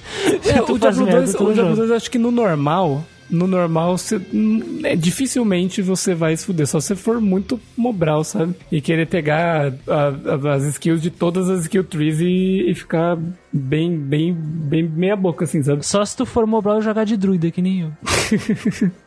Não, mas até com druidas, mesmo sem olhar na net dá pra você passar. Mas tem alguns jogos aí que, que é mais difícil, mas eu geralmente não olho também. Eu curto olhar as opções e encaixar elas no meu padrão de jogo, assim, no, no que eu mais gosto. Geral, geralmente dá certo. Também não é a nossa, é a build mais efetiva do jogo. Nossa, não, você destrói, quebra o jogo, não. Mas dá certo, sabe? Funciona. Mas definitivamente é uma das builds já feitas. Exatamente. Ah, eu não costumo procurar também. No, no caso do Devil, Devil Survivor, eu não procurei. É que existem jogos que têm uma, uma fama, né? Devil Survivor, por exemplo, o de DS, ele tem a fama de ser mal balanceado. Então tu vai jogar com build física lá, tu não joga. Então é importante tu ter uma ideia disso. O, o de 3DS, que é o Overclocked, que é o que nós jogamos, ele é viável tu fazer uma build física, fazer construção de personagem física, fazer essa, esse personagem mágico, né? Eles rebalancearam, né, o jogo. É, eu geralmente procuro se, se existem coisas inviáveis. Porque eu geralmente faço o que eu me dá na telha, que nem o Guido. No caso do Digital Devil Saga, eu fui procurar a build do protagonista, que as pessoas geralmente fazem. E aí, por exemplo, tudo é viável lá. Daí eu, beleza, vou fazer o que eu quero aqui. Como eu tinha feito mágico no Nocturne, e o Nocturne não era indicado fazer mágico, era indicado fazer físico, era mais popular. Eu tô fazendo físico no Digital Devil Saga. No Devil Survivor eu fiz mágico, eu fiz mágico, né? Eu Fiz mágico também Devil Foco Survivor. mágico. É, é que no caso do, do, do no Nocturne não é nem que a build mágica não funcione, é que a física é overpower, né? É, a No física é muito Nocturne. mais forte. Mas eu, mas eu gosto da versatilidade da magia. É, eu tô fazendo mago no, no, no Digital Devil Saga, porque eu imaginei assim que como a gente vai poder customizar os personagens, né? Eu falei, ah, acho que eu vou fazer um mago, acho que eu vou conseguir ter ele bastante versátil, se eu precisar de alguma skill física, eu boto em algum mano aí. Algum mano. Outro boneco. Tem jogos que eu procuro. Por, por- exemplo, o Diablo 2, o Guido disse que não conta, mas as pessoas. Tem muitas histórias de horror de Diablo 2 de pessoas que se deram muito mal porque investiram em coisas Sim. cagadas. Então, e que o que eu fiz? Eu fiz. Eu corri atrás de uma build completa e fechadinha. Beleza, eu quero jogar de druida. Aí eu vi, putz, isso aqui funciona, ok. Coloquei lá e me dei mal, porque a minha, a minha construção de personagem não funciona por isso do jogo, só pro final, né? E, É, e no Mass mas é, Effect... é, é um negócio meio, meio contra-intuitivo, né, daquele lá. Porque você tinha que ficar, por exemplo, 11 levels sem gastar ponto na skill tree, sabe? Então, é Sim. meio, sei lá, tipo, pro começo ainda do primeiro ato, é mais, mais... É, arrastada. E não faz sentido pro loop de gameplay que os caras queriam fazer pro jogo, sabe? Parece muito build otimizada de pessoas que são viciadas em fazer build, sabe? Exato. Porque nenhum jogo que tu vai jogar naturalmente, tu vai. Eu tenho. Você faria isso, Eu é. ganho um ponto, vou economizar 11 levels de ponto. Exatamente. O Mass Effect eu investi nas coisas com base na experiência terrível que o Muriel teve. Ele falou, Christian, puta que pariu, faz assim, que se tu fizer assim, tu vai sofrer um pouco menos do que eu. Não adiantou muito, né? Porque eu me fudi igual. Mas. É que, é que eu falei pro ia fazer, aí eu pensei, bom, eu fui no segundo planeta, se ele fazer isso quando tá chegando no segundo planeta, ele vai estar bem. Ele foi naquele planeta primeiro. É, fui no, como o meu primeiro planeta. Então não adiantou muito. É, não adiantou muito. Mas, é, eu- então, dependendo do que, que se fala do jogo, o que a comunidade compreende do jogo, é importante ouvir o que se tem a falar, porque às vezes tem coisas que são terríveis de fato no jogo, que nem a, a construção física, né, do personagem no primeiro Devil Survivor lá, o de DS. Mas eu não procuro tutorial de como montar meu personagem, não, cara. Eu não procuro, tipo, esse, esse de como, como, ah, como é que eu vou montar? É, eu não vou onde eu coloco o ponto. O Diablo foi, o, acho que o único caso aqui que eu acabei fazendo isso e eu expliquei por quê. Mas onde eu vou colocar ponto de magia, não. Eu vou colocar a vitalidade aqui, vou colocar a agilidade aqui, que se dane. E eu acho legal, às vezes, por exemplo, eu já aconteceu já de eu, de eu zerar um jogo, aí depois, tipo, o jogo tem, sei lá, um New Game Plus ou algum pós, e ele também ainda possui possibilidades de você resetar seus pontos para redistribuir. Então, na hora de redistribuir, você fala, beleza, agora deixa eu ver alguma outra build que eu posso fazer ou que tem na internet pra eu ver como é, pra eu sentir ela, sabe? Então, é legal você ver, talvez depois, assim, depois que você zerou, sua build funcionou, é legal. Você pensou ali, você quebrou a cachola e depois você vê como que seria ela otimizada na, na- no melhor desempenho possível. No Xenoblade também, a combinação de, de gemas que tu vai colocar nos equipamentos, quais gemas, tu vai investir no que? Vai colocar em mais éter, vai colocar em mais HP, mais crítico, dano pra ataques ah, feitos por trás do personagem. É legal tu mesmo desenvolver isso e é parte da, da estratégia do que é o RPG, né? Mas eh, também, eh, se você chega num, num ponto, por exemplo, do Xenoblade de travar em algum boss, por exemplo, aquela mulher da- das piscinas de ácido lá, você trava nela, você fala, puta, e aí, o que eu faço, o que eu faço? Às vezes compensa, você dá uma olhada, no caso do Xenoblade, você vai, nesse ponto do jogo, provavelmente você já liberou um monte de coisa, né? Então você vai poder olhar das opções que você tem e se, se preparar pra enfrentar ela. Porque realmente, pelo menos pra mim, eu lembro que não foi tão tranquilo assim. A primeira reação pra quando a gente trava, sofre muito ou morre muito num ponto é procurar na internet se as pessoas também tiveram a mesma experiência, né? E geralmente os caras eles comentam soluções. Ah, tenta colocar o ponto aqui, tenta pegar esse equipamento, isso aqui pode ajudar, essa combinação de personagens. Xenoblade foi um caso assim. E Mass Effect, bom, como infelizmente esse era um problema exclusivo do PS3, não tem tantas pessoas que jogaram no PS3, né? Mas é interessante também procurar, depende muito. N- Não existe vergonha nisso também, sabe? Não existe vergonha. Sim, com certeza. poxa, eu me dei mal, por orgulho eu vou ficar batendo cabeça aqui. Não, procura dicas. E, é, mas o tutorial de como montar o personagem. Tem pessoas que fazem, mas acho que isso tira um pouco da diversão quando, por exemplo, no caso do Devil Survivor mesmo, acho que a parte da diversão é distribuir pontos.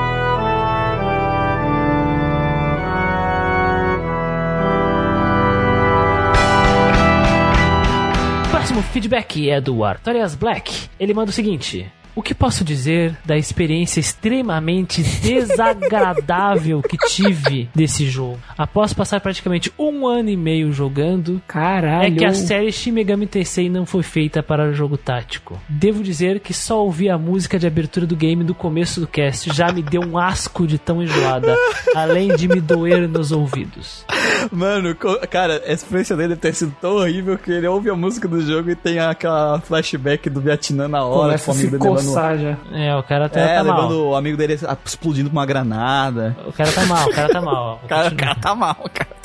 Tirando o enredo que não dei muita importância. Ó, começa por aí. Esse é, é um ponto importante. Ele não deu importância pro enredo. Tirando o enredo que não dei muita importância, há um lockdown em Tóquio. Demônios, anjos, deuses e criaturas fantásticas invadem a cidade. As pessoas entram em desespero e o protagonista tem o visual quase chupinhado do Minato do Persona 3. E seus amigos vão se envolver numa aventura pra salvar a cidade. Tanto faz ele. Tanto faz, tipo, porque não gostou? Eu não entendi. É, eu não entendi, cara, porque assim, ele não, ele não vai falar muito do enredo, assim, pelo que eu lembro, o foco dele é mais na gameplay. Mas, cara, eu não sei se a dublagem ajudou a gente no a... DS não tem dublagem, tá? É, sim, no 10 não tem, no do Overclock tem a dublagem aí, porque o jogo tem bastante, é bastante texto, vamos lembrar É. que o jogo É. tem bastante texto, e o Overclock, ele é praticamente full dub. Todas as cenas importantes do jogo, que é basicamente Todas todas as cenas. As únicas coisas não dubladas são, tipo, quando tu fala com um personagem que não tem nome, cara. É só isso. É, exatamente. Então, todo o jogo é dublado, talvez isso torne o jogo menos cansativo e, tipo, e faça tu prestar mais atenção na história, porque a história dele não é ruim, não, cara. A história dele é boa mesmo. Pois é, assim, Bem assim ele, falou, ele falou tanto faz, mas tecnicamente, cara, a narrativa desse jogo ela é muito bem executada, sabe? Não, É. tem, não, não, importa se o cabelo do protagonista é azul, igual ao do Persona 3. Ele não é uma cópia do protagonista do Persona 3, sabe? Por mais que eles tenham cor do cabelo igual. É, é- a- ao meu ver, é bem diferente a situação aqui. E no caso específico do Devil Survivor, a narrativa, como eu disse, desenvolvimento de personagem, ah, como as cenas foram tratadas, como os pontos foram, ah, foram levantados, né, de debate dentro daquela situação. Não vi buracos de roteiro também e como a Exatamente. mitologia foi também tratada com respeito e de uma forma inovativa, bem nova, mesmo dentro da série Shin Megami Tensei, enquanto faz uma homenagem aos jogos antigos, é, eu acho que não é tanto faz, sabe? Pelo menos tecnicamente falando. Agora, na tua experiência amaldiçoada, É, pode ser, né, cara? Eu não sei se é se a tua experiência com a gameplay que foi muito ruim, que tu vai, tu vai explicar mais pra frente. Infectou a experiência com narrativa. Infectou, dele. é, tu começou a não se importar, porque querendo o É. negócio da. É, o de RPG ele depende muito de empatia. Então, se tu tá muito irritado com o jogo, tu começa a ter raiva dos personagens, só de olhar pra cara deles, tu não vai sentir nada por eles, né? Então, talvez infectou aí. É que assim, ele disse que não dá importância pro enredo. Então, cara, ele não, ele não tem como argumentar contra o enredo se ele não ligou, sabe, pra isso. É, não, ok. Se ele não, não prestou atenção, né? Pelo que. Tá, ok, mas vamos, vamos seguir, vamos seguir. Mas a minha reclamação principal é o sistema de grinding do jogo, onde não há muitos locais para ganhar experiência. Era muito comum, por exemplo, nos dias que eu estava lutando contra inimigos do nível 20, a minha equipe estando no nível 30 e os inimigos da próxima parte da história serem 45. E mesmo pondo os inimigos no hard, não dava experiência suficiente para todos. A solução? Dá. fazer apenas um membro da equipe ser invocado em batalha e esse sozinho. A solução? Fazer apenas um membro da party ser invocado em batalha e esse sozinho. Tive que rezar para Thor, Odin, Susanoo, Lord Queen, Vegeta, Kuririn, Yantia e outros para esse conseguir sair vivo da luta. E não sei o quanto vocês guardaram de cada membro do grupo, mas eu passava em média 6 fucking horas para evoluir ao menos 3 níveis cada por dia de tão lento, chato e Nossa tedioso que é o senhora. sistema de evolução do game. Conforme os dias passavam, tinha duas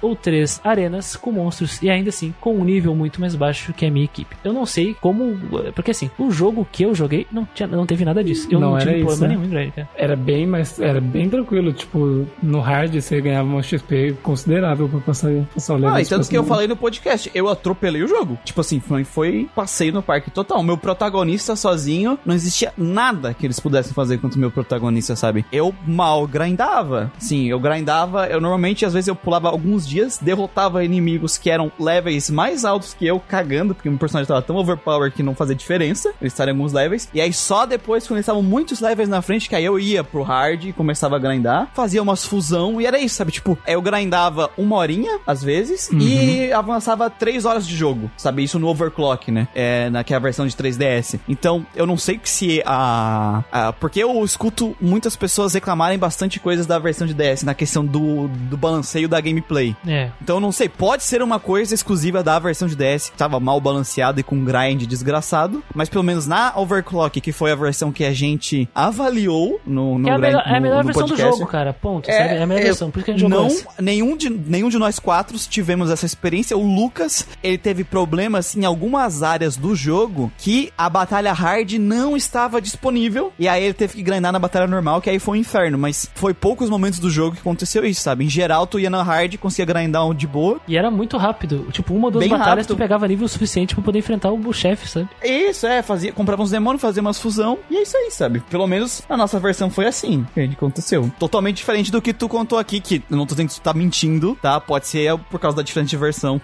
isso pode ter acontecido realmente. Isso deve ter acontecido realmente contigo, sabe? Então, É, eu não joguei a versão original. eu não joguei assim. 10 também. No, no caso, a versão original eu joguei foi em 2011 ou 2010. E eu joguei tipo 5 horas e abandonei. Porque. Né, mas eu joguei e terminei a versão de 3DS. Então isso não existiu na de 3DS. A, a ideia é jogue a melhor versão. A dica é sempre essa: jogue a melhor versão. A versão com os aprimoramentos, a versão com ah, o rebalanceamento, com a versão com as. Sabe? É sempre, sempre escolha a melhor versão, sabe? Eu não sei. Os caras. os- é que nem Dragon Quest V. O cara escolhe jogar a versão de, de NES, velho. Dragon Quest V. Porque, tá, É, é por- que às vezes porra, ele tem é um Muriel, Nintendo né? DS. que às vezes ele tem o, o cara tem o DS. Ou às vezes o cara tá jogando no emulador e na época que ele jogou, por exemplo, o emulador de 3DS ainda não estava em condições boas, porque foi recente, foi um ano pra cá que o emulador de 3DS começou a estar em condições boas, e tu precisa de um computador muito melhor, e o de DS roda em qualquer PC do milhão, né? O emulador de DS ele é muito leve. Então, às vezes, por questões da eh, do que ele tinha disponível, ele ouviu falar muito bem do jogo e foi jogar o de DS. É, Ou é ele que jogou nem- na época que só tinha a versão de DS, você Sim, sabe? Que nem o, no por, por exemplo, é, sei lá, o cara que joga o Persona 5 no PS3, sabe? Não tem o 4. Tipo eu. Jogando no PS3. Eu, eu citei o Dragon Quest 5 porque foi o que o Muriel fez, né? Ele, Sim, sim. Mas, ma- mas, E eu- a Dragon mas Quest 5 de motivo- NES é muito bom. O de Super Nintendo é bom, cara. Mas a motivação dele é diferente, né? Porque ele queria experimentar. Mas é óbvio, né, pessoal, que contanto que tenho disponibilidade para uh, Jogar a melhor versão. A melhor versão, jogue a melhor versão. Senão, uh, busquem evitar, senão vocês vão se frustrar. É, é porque assim, é, que nem a gente falou no podcast mesmo. O, o, que- o Overclock, a versão Overclock, ele adicionou muita qualidade de vida pro jogador. Sim. A dublagem de um jogo que tem texto pra cacete. É que nem a gente falou, Catedral das um, Sombras. É, Catedral das Sombras, o Grimório. Então, tipo assim, se você puder jogar a versão de 3DS, joga de 3DS, sim, entende? E já foi, que nem a gente falou no começo, a gente falou em outro feedback aqui, né? A versão do DS, tu vai fazer build física, por exemplo, se ele meter uma build física, ele toma no cu. Não vai dar certo, não vai dar certo. Não vai dar certo. Talvez ele não, ele não. Eu acho que ele não vai chegar nem falar aqui qual- como é que foi a build que ele montou. Talvez ele investiu na física e aí não, e aí não é culpa Não dele. Não tô, não tô te É. culpando, tá? Eu tô falando é porque realmente não funciona na versão de DS. É um É. cocô a, a build física no DS. Tanto que na versão do 3DS eles adicionaram um monte de skill, rebalancearam a versão. A coisa, a dificuldade do jogo foi rebalanceada. Os, os inimigos, eles deram uma baixada no level dos inimigos, sabe? Então, provavelmente essa é uma experiência real. A gente tá ouvindo aqui em primeira mão a, a experiência de alguém que jogou do DS e se fudeu É. com a dificuldade. E a gente vê o quanto um remaster bem feito, com um rebalanceamento bem feito, que não deixa o jogo um passeio no parque, né? Porque os guris tiveram uma experiência bem forte com o jogo, assim, de dificuldade. E aí a gente compara aqui com... Mas calma, calma do jeito que tu fala também, senão as pessoas vão entender que, ah, então quer dizer que o DS é a versão hard? Não, é a versão mal balanceada, ponto. Mal balanceada, É, exatamente. ponto. Mal balanceada, ponto, cara. O jogo de DS precisava de ajustes e foi ajustado na versão de 3DS. É porque é, é aquilo, sabe? Que a gente falou, o que eu falei ali no feedback anterior, né? O Nocturne, se tu fazer build mágica, tu vai se fuder. Não, não vai se fuder, ela funciona. Ela funciona, e funciona bem, cara. Ela funciona. Só que a build física no Nocturne É é, quebrada. tão overpower. Ela é forte demais. Ela mata bosses do jogo com 3 hits. Sabe? Ela é muito forte. Ela não é que, ela, que a versão mágica é fraca. A versão mágica é boa, só que a versão física destrói ela. A versão é remaster, Muito, muito a remaster deve ter sido rebalanceada, né, velho? é, deve ser. O, enquanto, tipo, no Digital Devil Saga, putz, tem umas skill física muito boa também que contrabalanceiam com a skill é, mágica. A única diferença da skill mágica que, pra mim, no, no Digital Devil Saga é melhor é por causa do, dos skill Almighty, né? Que Sim. aí bate direto no mágico. Mas enfim, é, é negócio de balanceio. A física tem aquela predatória também, né? Hunt, isso. Não é a primeira pessoa que eu, que eu escuto reclamar da versão do DS do, do, do Devil Survivor, sabe? Mas, mas é a primeira vez que eu vejo sobre o grinding do Devil Survivor de DS. É que pouca pouca gente jogou também, né? Vamos ser sinceros, porque muita gente nem jogou esse jogo. Eu eu vejo mais pessoas reclamando de, da, de curva de dificuldade.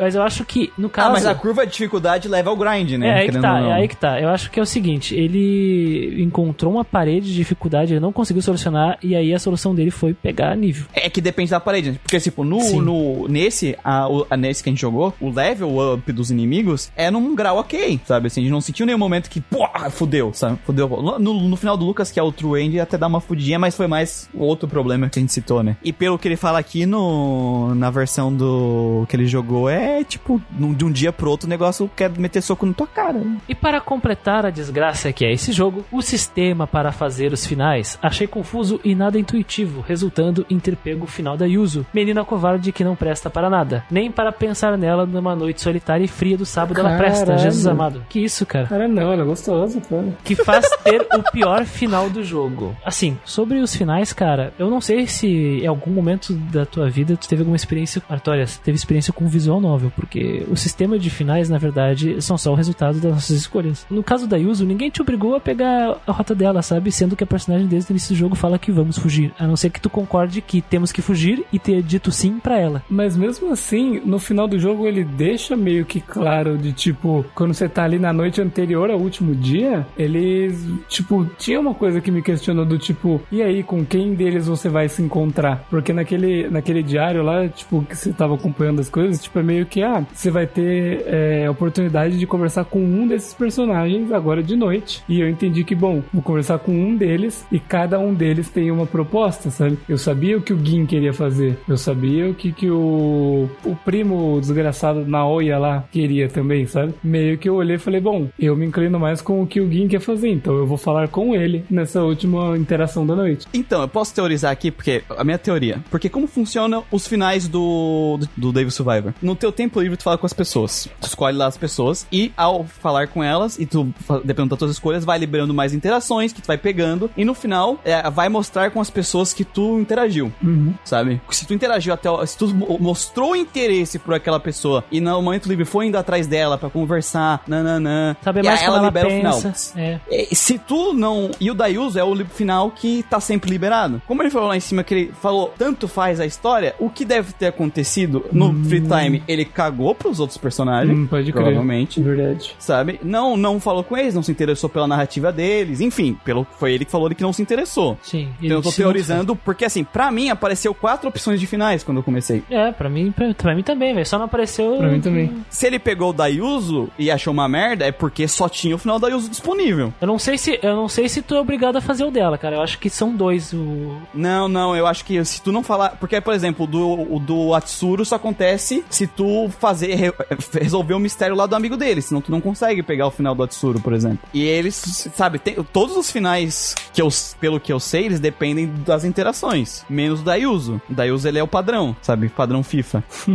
então, assim, se ele pegou o Dayuso é porque só tinha o Dayuso, porque ele tá achando uma merda aqui, né? Senão ele teria pegado outro. Porque o jogo diz, ah, conversa, tem essas pessoas que querem falar contigo, qual que tu quer falar. Então, É, ele cagou pra história, né? Então não tem muito o que fazer. é, então. É uma teoria minha. Eu tenho impressão, eu não sei, porque eu não tô não pesquisando. Eu, eu posso até pesquisar, mas eu vou ficar um tempão procurando aqui. Ah, se, eu- se existem requerimentos para alguns finais. Eu sei que sim para alguns, mas eu tenho a impressão de que pelo menos tem dois liberados de padrão. Porque, porque o padrão não é a Yuzu, porque a Yuzu é o final, um dos finais ruins, né? Sim, só que o Dayuso não tem pré-requisito. Não tem. Eu sei Porque que ela não eu tem. caguei pra ela o jogo inteiro e apareceu pra mim. Então eu sei que esse não tem pré-requisito. E como ele tá falando aqui, pela feedback dele, eu tô teorizando de acordo com a experiência que ele tá passando pra gente. Era o único, era o único final que ele tinha disponível. Que ele falou assim, ó, como ele não se importou, né, com a narrativa. Que foi ele que disse, Ele, né? Ele disse, né? tá- É, ele, ele- ele comentou aqui que não se importa. Ele não deve ter sacado qual é que é da Yuzu, porque assim, fica claro desde o início do jogo, cara, em todos os personagens, o que, que eles como que eles acreditam que eles querem fazer, sabe? Se tu conversou com eles, tu tem uma ideia de qual caminho eles vão seguir. É que nem eu falei no início. Se tu escolheu ela, ou talvez porque tu tava só tinha ela, o que eu acho que tinha outra opção Pode além ser. dela, é, Mas mas, mas- mas se não tiver outra opção, aí não tem o que fazer. Mas se tinha outra opção e ela foi escolhida, é porque é o seguinte, não- realmente não prestou atenção nenhuma nos diálogos, porque ela só falia,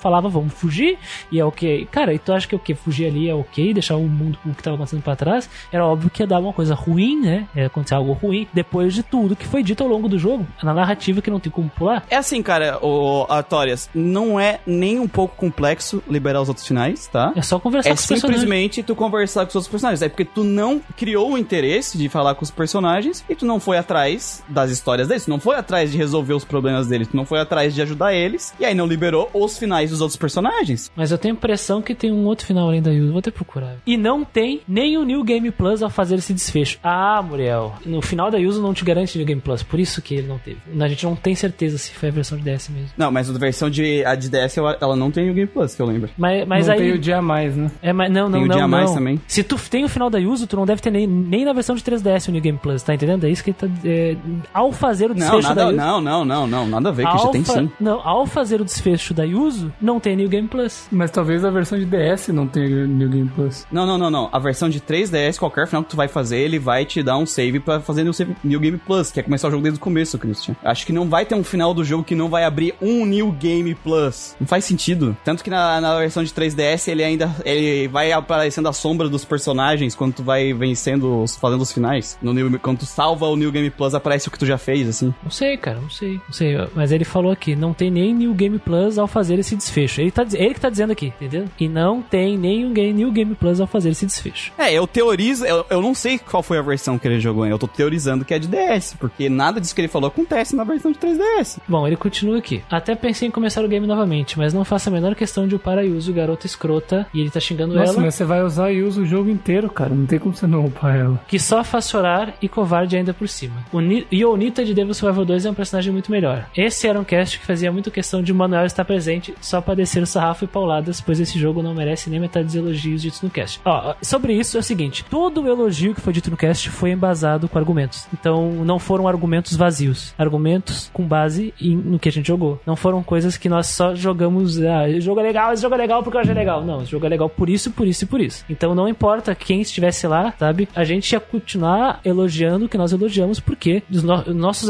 todos os elogios foram claramente embasados em alguma coisa. Então gostaríamos de detalhes sobre esse jogo, como tu jogou, É, vê- explica versão. pra gente se jogou a versão do Overclock mesmo, se É. for do DS, porque a gente tá- a gente tá confuso aqui, a gente ficou confuso. É. Porque agora eu, tô- eu fiquei na dúvida agora também se realmente a versão do DS também não tinha New Game Plus, se foi adicionado na do Overclock, eu tô, ficou, ficou, não lembro mesmo. Enfim, aí ele fala aqui: Eu espero que vocês falem algum dia de Devil Survivor 2, que é um game muito superior ao anterior em todos os aspectos, e conseguir realizar o melhor final nele é muito mais simples de entender do que fazer com o Devil Survivor 1. É que não tem melhor final no Devil Survivor 1, né, cara? Existem finais ruins, mas existem finais que são finais diferentes. Mas assim, o que, o que, eu, o que eu ouço falar de quem jogou ambos os jogos é que o 1 é melhor do que o 2 de forma geral. Mas assim, eu queria entender. e- e- Opinião, né? é, é questão de opinião. Eu posso dizer que visualmente, os character design eu já prefiro um. Já. Por questão óbvia, ele prefere o 2 porque ele odiou a experiência dele com o 1, né? Aqui. Já tá muito claro. Enfim, é que é difícil isso, é porque é, ficou essas dúvidas, né? De se qual versão que ele jogou, será que ele jogou de DS, será que ele jogou de 3DS. E, cara, assim, pra mim é muito intuitivo e fácil co- conseguir os finais do, do. Sabe? É só eu falar com as pessoas. E aí ela liberou os finais, eu fiz escolhas, fui conversando com as pessoas, as pessoas com quem eu gostei mais, eu interagi mais, e aí liberou os finais. Não, não é nada muito complexo e não intuitivo, sabe? Foi muito tranquilo pra mim. E que nem eu a gente falou no podcast, eu não tô. Não joguei um jogo no qual eu me fudi, tive que fazer grind 16 horas, cheguei no podcast e falei: Não, esse jogo não tem que fazer grind. Eu falei que eu não fiz grind, ou fiz pouco grind, ou a forma que eu, forma que eu falei lá no podcast. A minha experiência que eu citei no podcast e o porquê, as, as qualidades que eu afirmei foi do que eu joguei o jogo. Se tu teve uma experiência ruim, e aí, na verdade a gente quer saber mais detalhes da experiência, né? O que aconteceu e tal, se, qual versão que tu jogou, é, é muito diferente. A tua experiência é muito diferente da nossa, tipo, completamente oposto. Então seria até interessante tu explicar melhor aí o que que aconteceu, ou qual versão que tu jogou, trazer aí pra gente. Até porque, que nem a gente falou do- agora no podcast do Mass Effect, a gente viu, pô, a versão do PS3 fode a experiência do cara. Jogar no PC é muito melhor, sabe? Então, às vezes, a tua experiência negativa pode mostrar que a versão do DS não é recomendada, sabe? Por causa desse- dessas coisas que aconteceu contigo. Se foi a versão do DS, né? enfim. Então, é pra gente melhorar aí a discussão. É, e, e outra, tipo, falar que, no caso, falar, ah, não, porque a presença do Manuel. É que o Manuel, ele não gosta, primeiro, de jogo tático, segundo, Ele nem de Shin considera, Megami né? Tensei. É, Ele nem considera time, eh, jogo tático RPG. jogo tático aí. RPG, sabe? Então ele não gosta nem de tático, nem de Shin Megami Tensei, sabe? Então, Eu não gosto nem dos dois. ele é, ele ia ter uma visão do negócio que, tipo, não Enviesada É, completamente. enviesada completamente, assim. Porque, porque eu aposto que o Shin Megami Tensei, o Devil Survivor 2, ele ia bater igual, inclusive. Ele ia Exatamente. falar que os dois são uma merda. Exato. E, cara, eu sou chato pra caralho, velho. Eu sou chato pra caralho, velho. Assim, eu não preciso Ele provar é. isso pra ninguém. Eu não preciso provar isso pra ninguém. Então, eu, eu apresentei argumentos lá né, sobre por que, que nós. E todos os meninos também, sobre por que, que elogiamos. Então, ficamos confusos e queremos saber detalhes sobre essa experiência amaldiçoada, porque adoramos ouvir sobre experiências amaldiçoadas. Isso. A gente quer saber mais. Escreve um feedback maior. Explica melhor. E votem aí em, Devil Survivor 2 pra gente jogar e tirar a conclusão. Isso, exatamente. Não, pode, cara, assim, a gente pode acabar jogando o 2 e achar melhor. Sim. A gente não vai. Se, ah, não te preocupa, se a gente achar o 2, se a gente achar o 2 melhor, a gente não vai falar que a gente achou o, o- o melhor só pra te zoar, tá ligado? Ali- ali- aliás, o- o- é o mínimo do 2 ser melhor que o 1, um, né, cara? É o que a gente espera, né? É, espera uma evolução. Mas, cara, assim, primeiro fala aí se for se foi o overclock ou se foi o- a versão do 3DS mesmo, do DS, né? Só pra gente esclarecer aí essa dúvida. Aqui diz, com a conclusão do sétimo dia e vendo ah, o final e os créditos da Steph, o jogador pode começar um save novo. Se o jogador terminou com Yuzo, Amani, Naoi ou Kaido, eles podem selecionar para continuar o oitavo dia ou o New Game Plus, isso na versão overclocked. Então, assim, eu acho que ele jogou de DS mesmo. É, porque tem. É, eu sabia que tinha. É, o oitavo dia foi ensinado pra Yuzo, porque o da Yuzo, tipo, se não me engano, o DS ele só Acaba. saía e acabava, né? Não só Yuzo, mas Amani, Naoi e Kaido. É, então é. No Overclock teria mais um, um extensão, né? Então é, provavelmente ele jogou de DS. Então é, nossas teorias estão certas. A versão de DS é realmente mal balanceada, como a maioria do pessoal fala mesmo, sabe? Mas confirma aí pra gente, Artório, só pra gente ter essa informação. Que é, realmente estamos ah, genuinamente curiosos. É porque é, é muito diferente a experiência dele do que a experiência que a gente teve, entendeu? Sim, sim. E aí, se for, se ele jogou o Overclock, fica estranho, e aí a gente ainda quer saber mais, pra gente conseguir ter pontos pra gente entender por que, que foi tão diferente. É, é legal ter esse tipo de, de visão. E se for o do DS, é pra gente realmente ir atrás também no próximo quest log, pra gente chegar nessa conclusão aí que às vezes a versão do DS realmente é essa dor de cabeça inteira que ele teve aqui, sabe? E aí realmente ou tu joga de 3DS ou nem vale a pena jogar de DS, sabe? Porque Isso. se é pra sofrer isso aqui que o cara sofreu, não tem por que o cara jogar a versão de DS. Que nem Mass Effect, cara. Não jogar a versão de Não, PS3. é, exatamente. Sim. Mas nunca esqueçam, crianças, se puderem, joguem sempre a versão melhorada. Principalmente quando é só um remaster que adiciona coisas novas. Tipo, ele não muda o jogo inteiro, não é um remake. Encanter é... Edition. é, exatamente.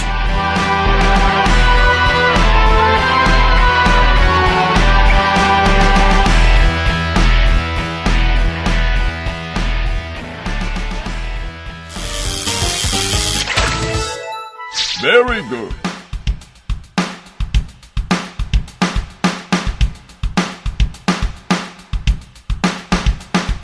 Então, indo para o feedback, o penúltimo feedback do Podegoso Chumi. Mais um feedback desse nosso querido amigo, que sempre comenta no nosso site, solitário lá no nosso site provisório. Parabéns por mais um cast e da minha franquia favorita, que é Megami Tensei. Caralho, ele foi longe, hein? Ele foi longe. Foi, foi longe, voltou lá nas origens mesmo, lá no... Sobre o game, tentei começar no Nintendo DS, mas achei bastante lento o combate e o sistema de evolução dos membros da minha party, ó, já estamos, já somos um feedback com o de cima, ó. O que me fez dropar no terceiro dia, que é a metade do jogo, ponto de interrogação. Mas esse game tem waifus, então alguma qualidade esse game tem. Senti falta do Hater Chan ou Manuel no cast. aguardo o próximo cast e aguardo o de Shin Megami Tensei 4, que já tá garantido aí. Já tá, vai ter. Vai rolar. Ó, então aí, ó. O Artorius passou aquela experiência que dele teve cursada no jogo que a gente acredita ser, pelo que ele falou, sim, pelas características que ele citou, a versão do DS. E o nosso querido amigo Podegoso, né? Mandou um feedback dizendo que ele jogou a versão, tentou começar a jogar a versão de DS, achou o combate e o sistema de evolução muito lento e não conseguiu dar conta, não conseguiu dar a volta do no jogo e parou ele no terceiro dia. Então talvez realmente seja um negócio que a versão do, do DS mesmo esteja problemática. Pelo visto, joguem a de 3DS e é isso aí, pessoal. É, e se não tiver como jogar de 3DS, se vamos ver o feed- feedback do Arthur, Artorius, né, quando ele trazer de volta, porque ele provavelmente ele vai dar, ele sempre deixa feedback. Se ele realmente jogou a versão de DS e foi aquilo tudo, e aí o nosso amigo aqui, Poderoso também, chegou até a abandonar a desgraça do jogo jogando na versão do DS, Nossa, ainda que ele teria que, que enfrentar o primeiro Bell, que eu não tô lembrando o nome o agora. primeiro Bell é o de metal, o primeiro Bell, né? É. Que tem que bater com a florzinha. Belder. Belder, isso. Se o terceiro dia é o dia do Belder ainda. Então, se nesse primeiro jogo é lenta a progressão, pra você se preparar pro Belder ainda deve ser mais chato ainda. Não é um simples problema de balanceio, é um grande problema de balanceio esse jogo aí, velho. Joga versão 3DS, tem dublagem bonitinha, tem Atsuro. Atsuro, yay! E, é, e falando em Atsuro, o próximo feedback aí vai ter reclamação da gente zoar o a dublagem. Fica um spoiler aí.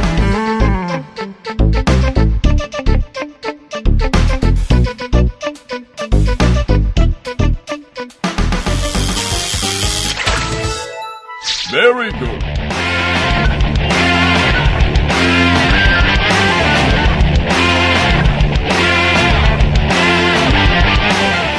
Próximo feedback é do Paulo Torrente. E ele manda aqui, ó. Good morning, guten Tag. Boa noite, meus sobreviventes da quarentena. É o menino poliglota, né? Que ele mandou francês agora, agora mandou em alemão e inglês. Como vocês estão? E não é em mineirês sotaque, porque meu povo do Mato Grosso do Sul ficou indignado com esse comentário do Luquita e já estavam montando em suas capivaras indo invadir a casa dele. Capivara. Tive que apaziguar o ódio de Sonora, senão iam virar a nação do fogo, invadir todas as culturas e ameaçá-los a tomar tubaína de sacola. Meu Deus do céu, cara. Eu não faço ideia que comentário do Luquita ele tá falando, porque ele não cita. Algum comentário já feito pelo Luke, então é isso. Algo, definitivamente foi um comentário feito pelo Luquita. Exatamente. Mas eu não quero tomar refrigerante no, no saco, não, velho. Sai daqui. Isso é zoado. Saco de mer supermercado ainda, sabe? É, exatamente, é exatamente isso. Exato. Sobre o Fire Emblem, só a tarja foi censurada e não tem explicação narrativa para aquela versão do Paraguai existir entre outros personagens Ctrl-C, Ctrl-V. Ele deve estar falando do que nós É, falamos é, do, não tem nem sentido a Tarja ser censurada, porque nem bunda ela tem, né? Pra censurar. É, mas aí- eu gosto, eu gosto da tarja, hein, cara. Caralho. Não, a Tarja é bonita, mas dizer que ela tem bunda é tipo. Não tem, velho. Ela tem uma bunda redondinha, mas não é uma bunda, é uma. Não, definitiva, é definitivamente uma bunda, mas você entendeu. Agora ele vai entrar no assunto que é o Devil Survivor. Já tô esperando o próximo feedback só sobre a bunda da Tarja. É. Indo ao tema do e-mail. Eu, como beat de persona, cada vez mais estou conhecendo Shin Megami Tensei. Primeira vez foi com o If. Shin Megami Tensei If é equivalente a dar um tiro no saco, porque ele tá achando isso, ele acha sofrível o jogo. E ele tá te mandando tomar no cu com todas as letras aqui, Muriel, por dizer que Persona 1 não é tão cursado assim. E ele tá jogando de PSP ainda. Calma, que assim, ó, ele disse que no Persona 1 só tem boss nível parede de carne nessa porra e grade inchado. Ó, vou dizer uma coisa pra vocês. Quem joga Persona 1 de PSP não tem direito É. e moral de vir falar comigo. É, não tem envergadura tá? moral, Não. né, cara? Começa Não aí. tem, porque eu zerei a versão de PS1 onde eles censuram os personagens. Ah. Então, você, você é uma jovem criança, é, vou jogar a versão de PSP porque eu tenho medo de apanhar. É isso aí, amigos. E tá a versão apanhando. de PS1 E tá apanhando. Versão, se tu tá apanhando a versão de PSP, meu amigo, eu morri pra privada no Persona 1. fantasma, tu chega na escola, o fantasma da privada te dá um tapa na cara e tu quer negociar com ele. Tu quer negociar com. Sabe por que tu negocia no Persona 1? Pra te não morrer. pra te conseguir mandar eles embora. Tu precisa. Faz parte da tua sobrevivência. Jogo, o- o- os Persona de PSP é uma piada de gameplay. Vou falar pra vocês. É piada. Atropela todo mundo. A versão do 1 eu não cheguei a jogar, mas as pessoas sempre falam que é muito fácil, ah, não sei o que, é só atirar nos personagens, todo mundo. Na versão de PS1 não tinha isso de sair atirando em todo mundo. Eu não precisei. eu- A arma funcionava em certos inimigos, mas não todos. E o Persona 2, pelo menos a versão que eu joguei de PSP, que porque eu olhei na Wikia, ele tem os boss da do, PS, do Persona 2, tem uma, uma barrinha pra versão de PSP e uma de PS2, porque eles transformaram os bosses em bebezinho. Então, os jogos de PSP é pra criança. É pra, é pra jogador de Persona 3, né? É pra jogador de Persona 3, jogadorzinho de Persona moderno. Então você não Inclusive- tem envergadura moral pra vir falar comigo. Não que os jogadores de Persona sejam crianças, não é... Não, mas eles são. Mas, não que eles sejam, mas eles são. Só mentalmente. Ah, o cara só piora a situação, né? o cara só começa mais tapa, né? Eu, eu geralmente sou o cara polêmico. O que tá acontecendo aqui? A música da versão de PSP é muito Persona, né, cara? Assim, Persona 1 é cursado. É cursado. Ele é um jogo cursado. Ele é um jogo bem problemático. no- falando sério agora. É aquele negócio. As pessoas chamam, dizem que ele é cursado level 100 e pra mim é, sei lá, cursado level 70, sabe? Não é Não, não, não, que isso, não é tanto 70 assim. é um level alto, hein? É, mas é, não é 100, entendeu? 70 não é 100. Não, é que ele é um jogo problemático, ele é problemático. Só que eu acho que as pessoas exageram. Eu acho as pessoas exageradas. Só isso. É a geração, né, cara? É a geração 60 FPS, né? Os caras não param, velho. Geração FPS. É a geração hoje, 60 hoje os, FPS. ca- hoje os né? caras tão que tão. Hoje os caras querem perder todos os ouvintes. Ah, porque vamos lutar contra o FGTS. Você já viu esse vídeo aí? De uma velha gritando na frente? Sempre tem. o subtítulo desse, desse questline vai ser Perdendo Todos os Ouvintes. né? Tipo, vai ser tipo isso. E, o- e a imagem vai ser o Stonks invertido, tá ligado? Sei. Perdemos, perdemos, perdemos. Coloca o óculos, perdemos. O óculos do Perdendo. E ele continua. Bem, Devil Survivor é uma bela transição de Persona para Shin Megami Tensei. Para quem conheceu desde Persona, eu amei o jogo e achei do maralho, que é a mistura de Mara com caralho, eles aqui. Arte incrível, personagens muito bem escritos, que se apega, mesmo o cara que vira o churrasco, esse quando morreu disse bem feito, mas senti meio mal por ele também. E quem não gosta da Haru, do Atsurao e do Gin, tem falta de caráter. Então fica aí, ô Artorias. O cara falou que você não tem caráter, tá? Mas é, mas ele não gosta da Yuzu, o Artória. Ah, tá. Ele falou Haru, verdade, verdade. Haru, Haru, ele fala da Haru. Não, a Haru, da é, Yuzu. a Maru é, a Haru é maravilhosa. É, Atsuro e Jen. É, eu acho que essa afirmação está certa. Haru, Atsuru e Jin. Belo trio. Parabéns. Belo É um trio. belo trio. É, belo trio, é. Podia ser a tua pare? Podia ser a tua pare, Podia só ser. ele. Pena que a Haru não bate nos outros. Bate só em mim.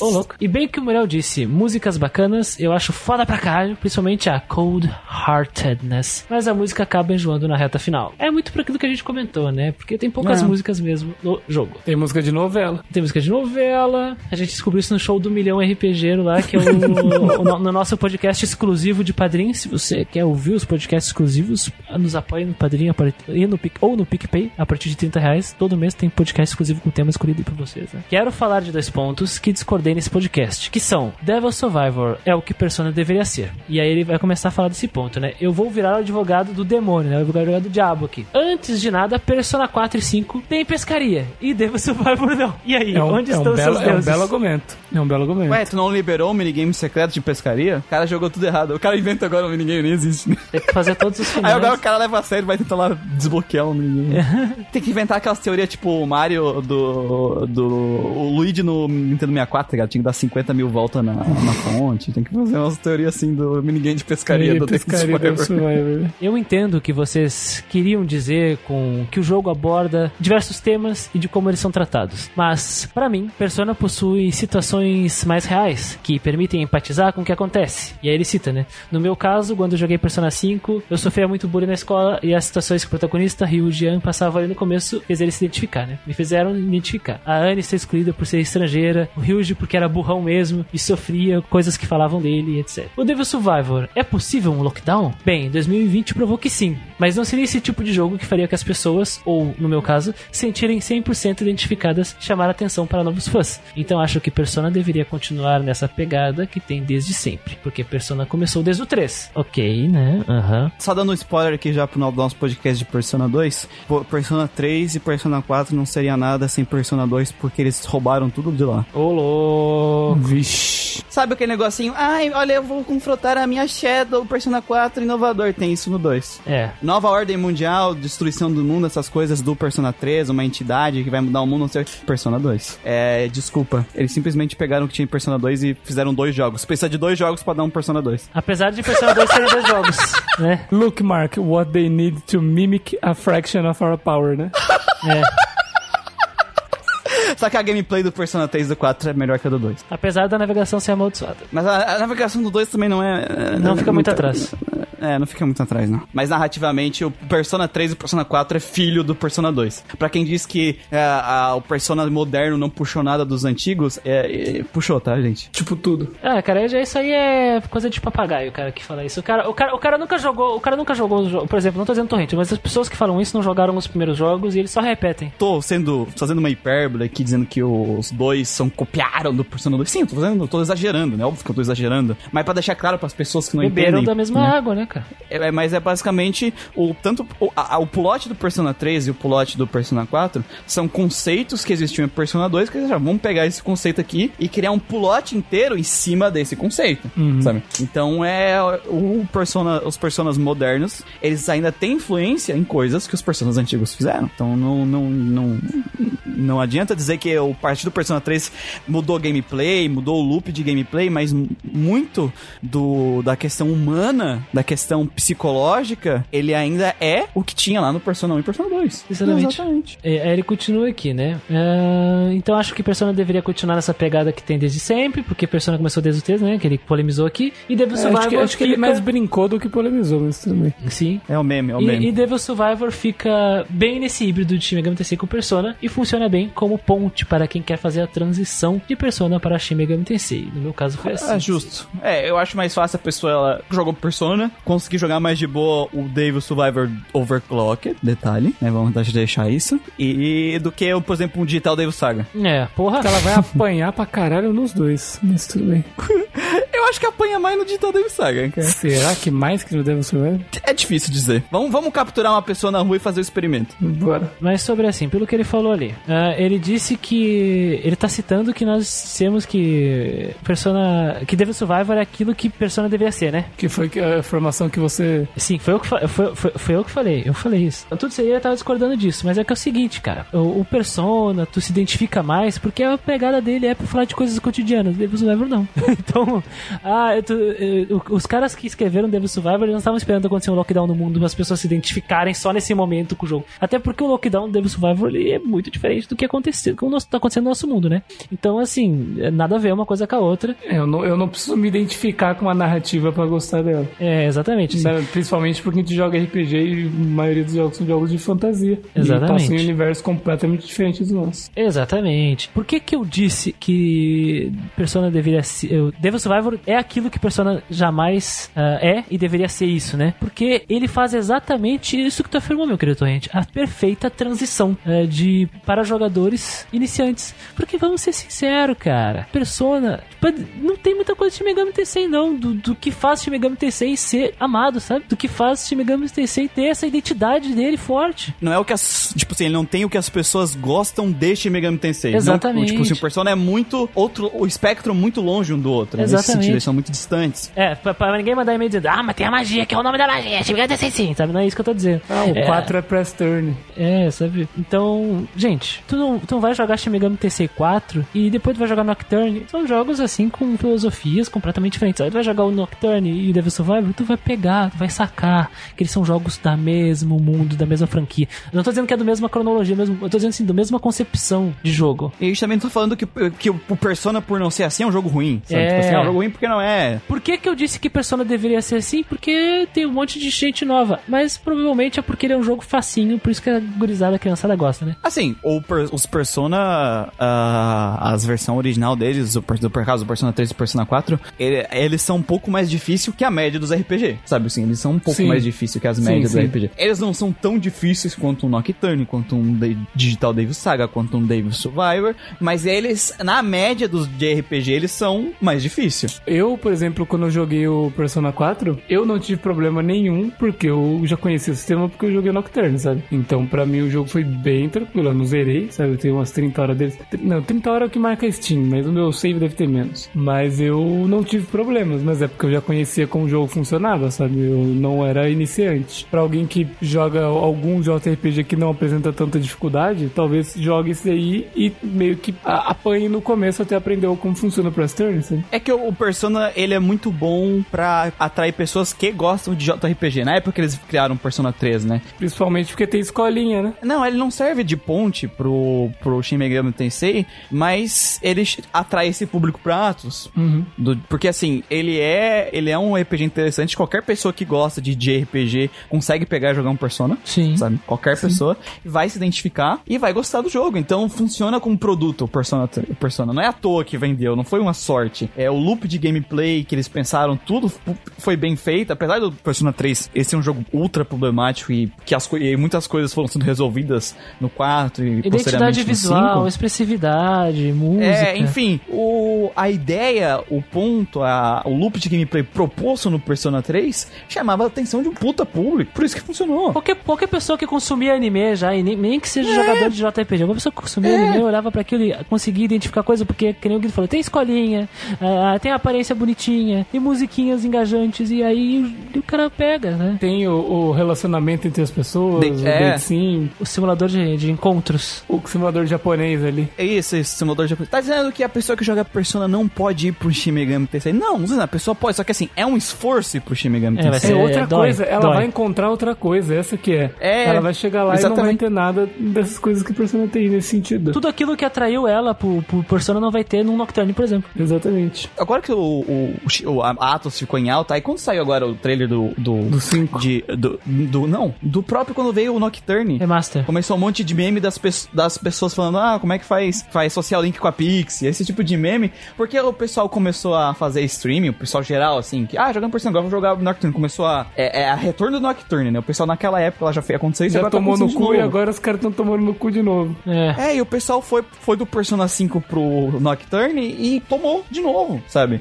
Porque é outra coisa, é outro o contexto. matador vai virar meme de novo. É, quase. Deve ter virado meme de novo nos, nos lugares, sabe? Então o Persona é muito distante. Muito, muito distante. Isso não faz ele um jogo ruim, tá? É só. É, ele é diferente, é só isso. Ele é outra coisa. Ele não é o que Shin Megami Tensei é, e o Devil Survivor é o, o, o link entre essas duas coisas. Tanto que eles arrancaram o Shin Megami Tensei do Persona. É, o título Shin Megami Tensei. é. Eles tiraram. Só se chama Persona agora, entendeu? Porque realmente é distante. Tem os demos. É distante mesmo, sabe? É diferente. E aí eu acho engraçado que eu fui jogar o Persona 2, até mandei pros guri. Tem Devil Summoners no Persona 2. Sim. O universo do Persona 2 era interligado com o universo de Shin Megami Tensei, sabe? Tipo, existiam usuários, tem usuários de Persona e usuários de demônios que invocam os demônios, que não é da. Sabe? É muito massa É que, isso. é que cronologicamente, né, tecnicamente, o universo do, de Persona nasceu quando teve a, a divergência da linha do tempo do, do acho que era do Shin Megami Tensei 2, porque gerou a linha do tempo do If, né? E aí, Isso. e a linha do If seria a linha do, do Persona. Então, tecnicamente, tudo que nós conhecemos dos, no- dos Shin Megami Tensei podem existir no mundo de Persona. Exatamente. E aí, o, o- inclusive, a usuária de, de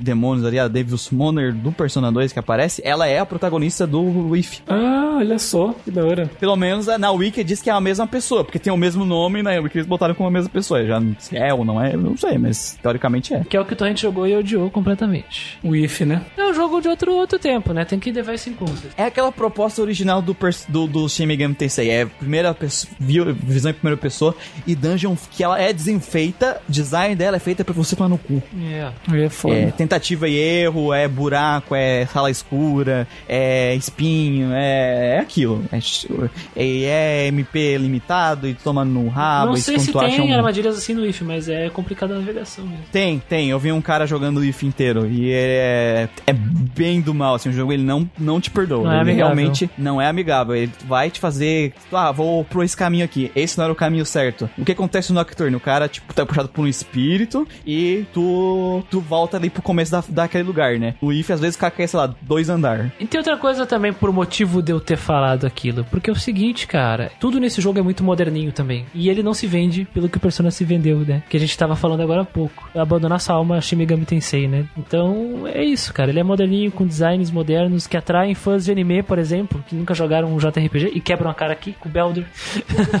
Com, com, com certeza. Atrai até fã de visual novel que cai de paraquedas e, e morre. É, enfim, vamos continuar o e-mail aqui do Torrente que ele tá escrevendo um texto de ódio aqui sobre um outro assunto que a gente vai debater também. Agora, outra vez virarei advogado do demônio. Pela segunda vez, mas é algo que preciso falar com toda a propriedade. E digo que sotaque não dá pra corrigir, porra. E nem veio dizer com, ah, mas tal pessoa gringa eu vi em um vídeo, ela falando bem, olha aqui, ela falando certo, olha a Sasha Grey falando feijoada e etc. É, Aí ele, eu vou ler tudo isso aqui pra gente poder combater, eh, comba- combater esse argumento que, eu- que né, Mas eu acho engraçado falar falar com toda a propriedade. Exatamente por isso. Por isso, por isso que eu, por isso que eu usei, usei o termo combater. Porque isso aqui isso é uma desinformação. Vamos calma, vamos calma. São casos bem escassos, diz ele, né? Das pessoas que falam bem. E também tem que considerar o fato de que o inglês é um idioma mais arcaico que o português. Isso eu já não sei. Eu acho que ele tá. eh, Fontes, né? Aquela famosa fontes. Na minha mas cabeça. o jogo a gente tava falando de termos em inglês com termos em japonês, então não sei que, onde é que o português calma, entra aqui, calma. mas tudo bem. Por isso conseguimos pronunciar melhor. É por isso que ele citou. Ah, tá. que requer muitos anos vivendo no país para se pronunciar bem. Isso que eu tenho anos falando várias línguas e sempre eh, descobrem de onde eu sou, eh, mesmo pelo sotaque.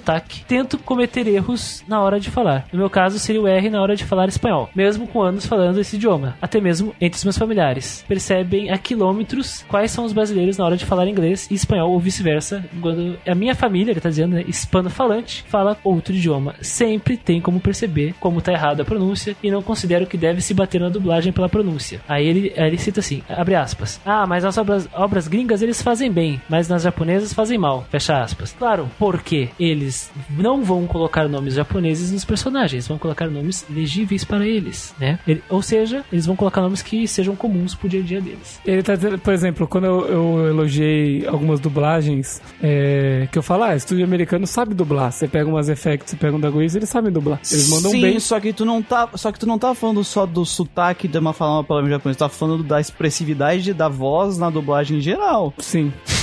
E é, é que, é que a gente xingou também o fato deles não conseguirem pronunciar os negócios corretamente. É, tia, a gente fez um meme em cima Não, eu deles sei, eu falarem os nomes japoneses Eu errados. sei, mas nem tudo quando a gente fala de dublagem a gente tava referindo a esse pedaço da dublagem só. Isso. E aí ele citou que, ah, como os, a dublagem em inglês, eles o- costumam usar nomes mais fáceis, que o, ca- o exemplo dele é a Penny Parker do, do filme lá, da, que eu acho que já tá fugindo do, do filme do Homem-Aranha, né? Enfim, pra mim não foi nada forçado na hora que eles falavam. Vocês que ficavam estendendo, estendendo do jeito que eles falavam, imagina, e cada vez que vocês forçavam o sotaque de gringo falando os nomes dos personagens, eu perdia um ponto de sanidade. Que nem no Darkest Dungeon. Ele, caralho, não é assim que pronuncia. Pois é, eu também ficava perdendo sanidade cada vez que eles falavam a Motorsandal no jogo, né? Eu ficava, caralho, é- não é assim que pronuncia.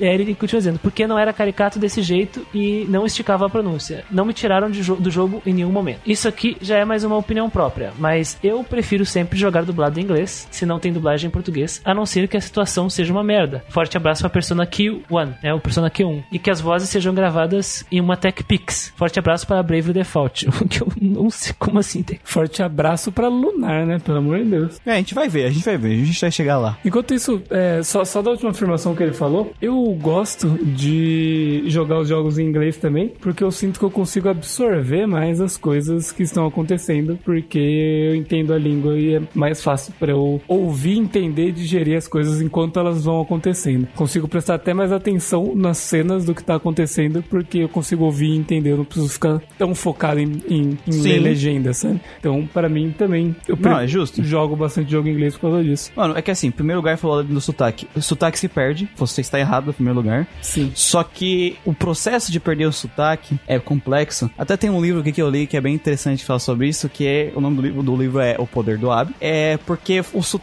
é algo que tá que vem de anos, de uma forma de falar, tá encravado na tua cabeça, e tu fala naturalmente assim. O nosso cérebro, ele é um filho da puta preguiçoso, e ele vai economizar sempre a maior quantidade de energia possível, por isso que tu tem o teu sotaque. Pra te perder o sotaque exige um puta de um esforço. Um puta de um esforço que eu não espero que uma pessoa que só tá aprendendo uma língua porque vai viajar ou porque vai morar num país novo precise ter um foco muito grande nisso, porque é importante na questão do social é a outra pessoa te entender, sabe? Tanto que se tu morar 10, 20, 30 anos num país Sim. onde as falando só com pessoas que não têm esse sotaque, tu vai ir perdendo um pouco do sotaque sim. Isso é comum, é bastante comum. Só que a gente não está falando de pessoa social, um ambiente social comum, a gente está falando de dublagem profissional. Trabalho, velho, trabalho. Traba é outra coisa completamente diferente. Cara, inclusive eu quero até aproveitar pra trazer aqui que eu já vi dublador brasileiro falando que ele, ele é carioca, ele tem sotaque carioca, só que ele ia dublar um personagem, sei lá, ele ia dublar, o, mano, algum ator gringo, sabe? Algum ator de, de Hollywood. E ele não ia fazer um sotaque de carioca pro cara. Simplesmente ele tem que pegar e falar o, o português mais, mais padrão que condiz com aquele personagem, sabe? Ele se adapta a isso, sabe?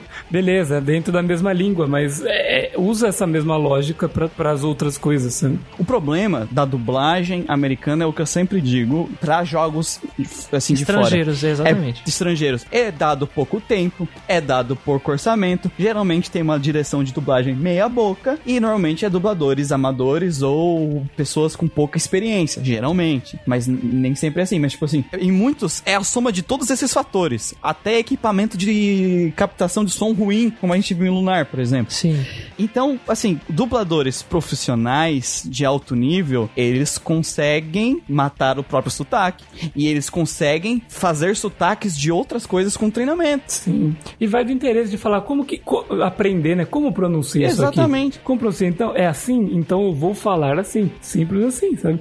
A, a- a nossa, a nossa dublagem de anime nacional tá evoluindo bastante em pronúncias de coisa japonês. Aí vai voltar lá no- na afirmação que ele fez lá em cima, que, ah, é porque inglês é uma língua mais antiga, então é mais difícil pros caras aprenderem outra coisa que pro português. Não faz eu diferença Acho uma puta balela antigo. do caralho. É, não tem faz diferença nenhuma. Nada a ver. Não faz diferença nenhuma, nenhuma. Aliás, latim é muito mais antigo do que do que a porque Do que os- anglo-saxão. é, porque porque ah, porque os anglo, é, claro que o tô falando do inglês, né? O inglês é arcaico. Porque se para pensar, a Grã-Bretanha era, era um estado do grande Império Romano, velho, entendeu? Porque a, a língua se a gente para pegar historicamente, tronco linguístico, se a gente estiver falando merda, se eu estiver falando merda aqui, por favor, linguistas, mandem e-mail. É, pode mandar, As, não é minha especialidade. as- as tribos eh, do, do norte da Europa, né, que eram os bárbaros, eles viviam separados, os romanos, eles falavam vários idiomas, godos, visigodos, vândalos, etc. E essa porra anglo-saxão é uma língua que acabou surgindo dessas tribos aí, tanto que o alemão e o inglês eles têm uma origem muito próxima. Mas porra, mano, o latim tá aqui, ó, ó uma cota, velho. E a nossa língua é latina, ela veio de- de- desse mesmo processo. Se duvidar, tem a mesma idade, cara. Falando de língua mesmo. Mas esse não é o foco do nosso e-mail. E, tipo assim, existem coisas e coisas, sabe? Tipo assim, eles falaram desse jeito porque eles tocaram foda-se. Essa é a realidade. foda-se. Foi tocar, foda-se. A gente, é muito engraçado em ver em obras japonesas, às vezes, é, eles botam o nome dos ataques em inglês e eles falam aquele sotaque japonês deles, sabe? Mas é o golpe especial do anime que já é japonês, sabe? Não é um negócio que eles pegaram de fora e falaram de qualquer jeito. E aí eu acho engraçado que tem obras japonesas que às vezes o cara vai pra outro país, na hora de falar ingl- o inglês, inglês mesmo, o cara fala com uma pronúncia sem sotaque nenhum. Sim. O, o, o- o dublador japonês, que tava lá no episódio anterior falando japonês, e às vezes solta aquele termo japo-inglês lá, né? Aquelas, English. Aquelas sotaque. Engre.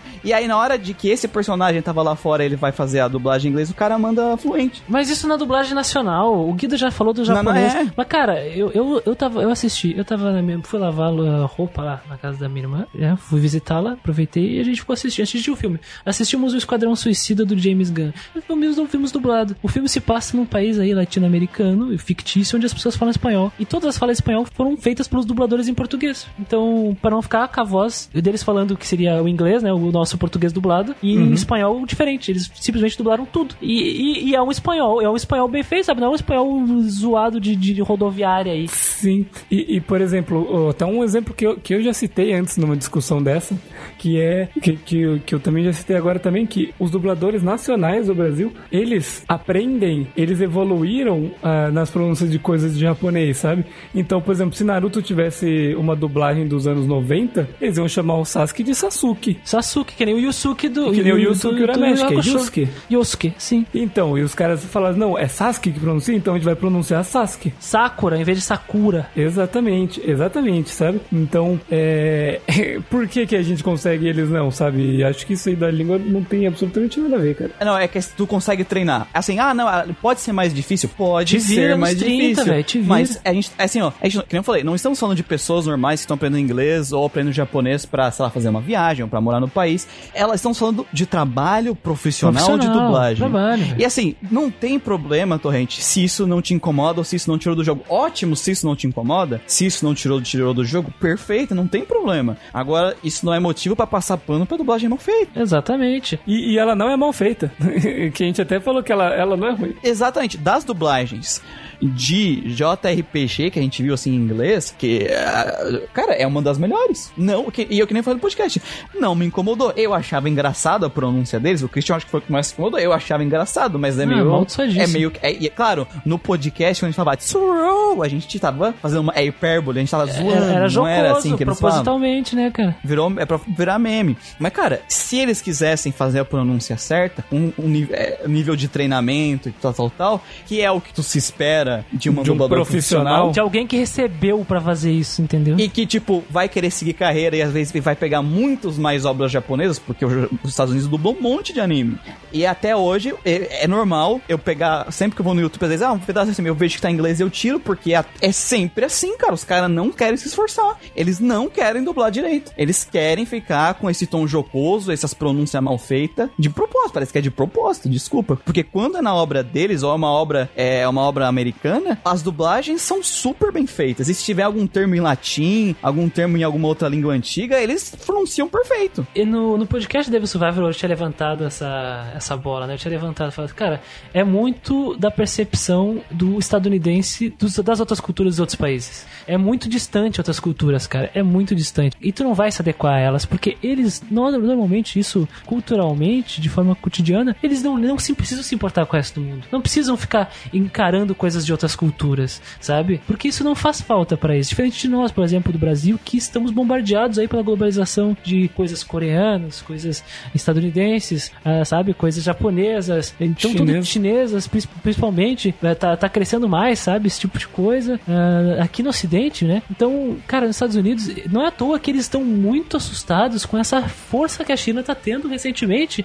E eles se assustaram muito, muito mesmo nos anos 90 com o Japão. O Japão tinha se tornado a segunda maior potência e assustou muito eles, cara, de verdade. Ao tanto que essa explosão de anime estourou pra valer aqui no Ocidente nos anos 90, né? À toa que fomos bombardeados por um monte de anime tokusatsu aqui.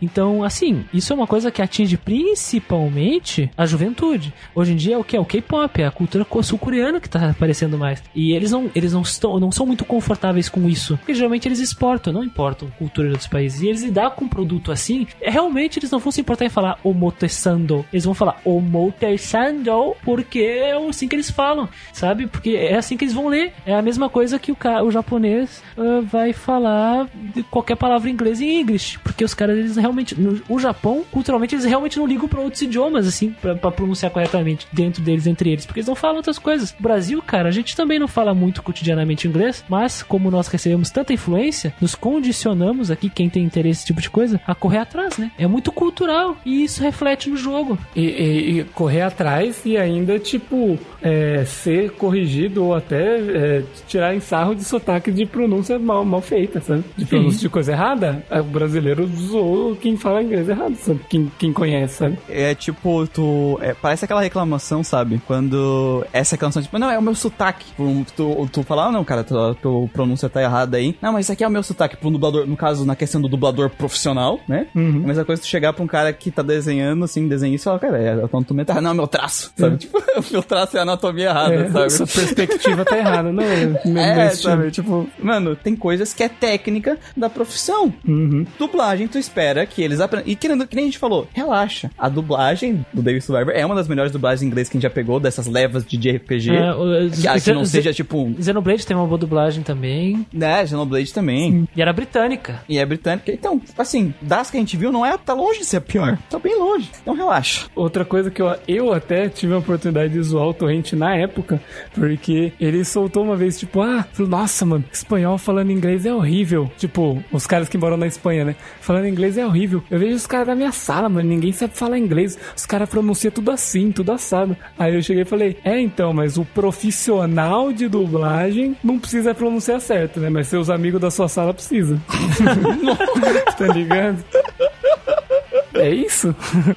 É isso? Soco na cara, É sobre isso, né? Pronto, agora o Gustavo fez a, a vez dele hoje. Estava naquele dia e eu, eu vi isso aí, velho. o Christian tava lá. Sobre esse negócio de preferir inglês, a japonês, assim, cara, pra jogo, eu tenho duas escolhas. Ou no idioma original, ou no meu, na minha língua materna. Acabou. Porque geralmente, principalmente jogo em japonês, porque estadunidense não trata bem isso aí, cara. Não trata. De via de regra. E japonês vai ser sempre superior. Cara, eu, eu, eu, eu, eu- aqui, ó, eu desafio alguém me apresentar cinco JRPGs que a dublagem japonesa é inferior a inglês. Eu desafio. eu não desafio. tem Não, eu desafio. Manda e-mail. Eu desafio. Eu desafio vocês. E, como e- não. e quem conseguir vai poder escolher um jogo do, de 2023. Porque não, não vão. Mas não, eu desafio, não vão conseguir. E eu tô falando tecnicamente, tecnicamente. Isso, é, atuação, expressividade e, sabe? Esse tipo de coisa, tecnicamente. Não adianta falar, ah, porque olha como eles falam direitinho aqui. E daí, cara, o Xenoblade tem um monte de falha de interpretação, cara, e de, de atuação, por exemplo. E uma dublagem boa. Isso que é uma dublagem boa, né? É. Eu geralmente jogo em japonês porque eu realmente entendo. É, os caras cara manjam.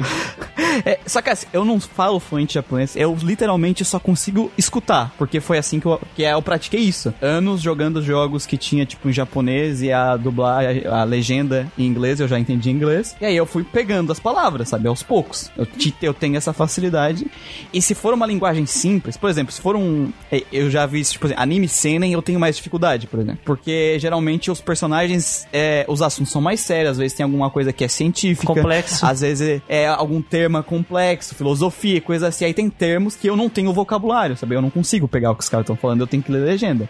Agora, shonen, JRPG, geralmente, como eles pegam é, um público jovem, jovem adulto ou, ou Infanto-juvenil, adolescente, pré-adolescente, infanto-juvenil, é uma linguagem mais simples e eu já tenho vocabulário pra ela, então eu não tenho por que pegar a dublagem americana que é pior se eu consigo entender o que eles estão falando, sabe? A não ser que seja Dr. Stone aí, não, não dá, não vai tá.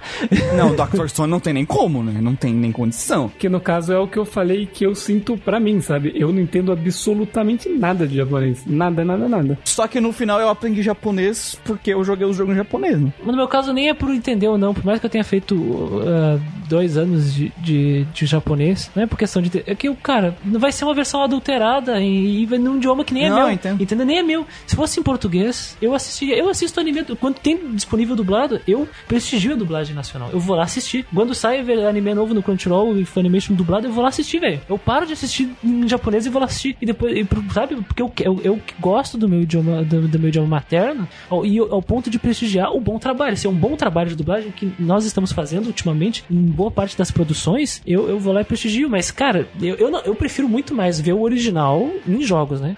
O original do que uma versão de outro país aí. Concordar com o Christian que quando o assunto é anime, eu também ou japonês ou, ou, ou português, cara. Ou dublado. Inglês, pra mim, é anime realmente lastimável, cara. Os caras mandam muito mal em anime. É muito triste, cara, muito triste. E tem muito dublador bom em inglês, hein, cara. Eu, go- tem um- tem alguns que eu gosto bastante, hein. Cara, a maioria das séries, do, tipo, jogos e an- animações até, que estão cursada, não é os caras, porque tu vê uns caras, os caras são muito foda. O que, que é? Direção de dublagem. Direção Tem de muito dublagem. problema de de direção de dublagem no- nos Estados Unidos. Que é o que, aquele negócio que o Christian falou cultural lá, que os dublador, ou às vezes também, ah, já viu explicarem que às vezes o cara que tá negociando com o estúdio americano pra fazer a dublagem, o cara lá do Japão, O cliente, né? o cliente, que é aquele problema que o cliente é desgraçado às vezes e exige uma coisa que não faz sentido, sabe? Que não tem como fazer. Essa entonação de voz em inglês não funciona, por exemplo.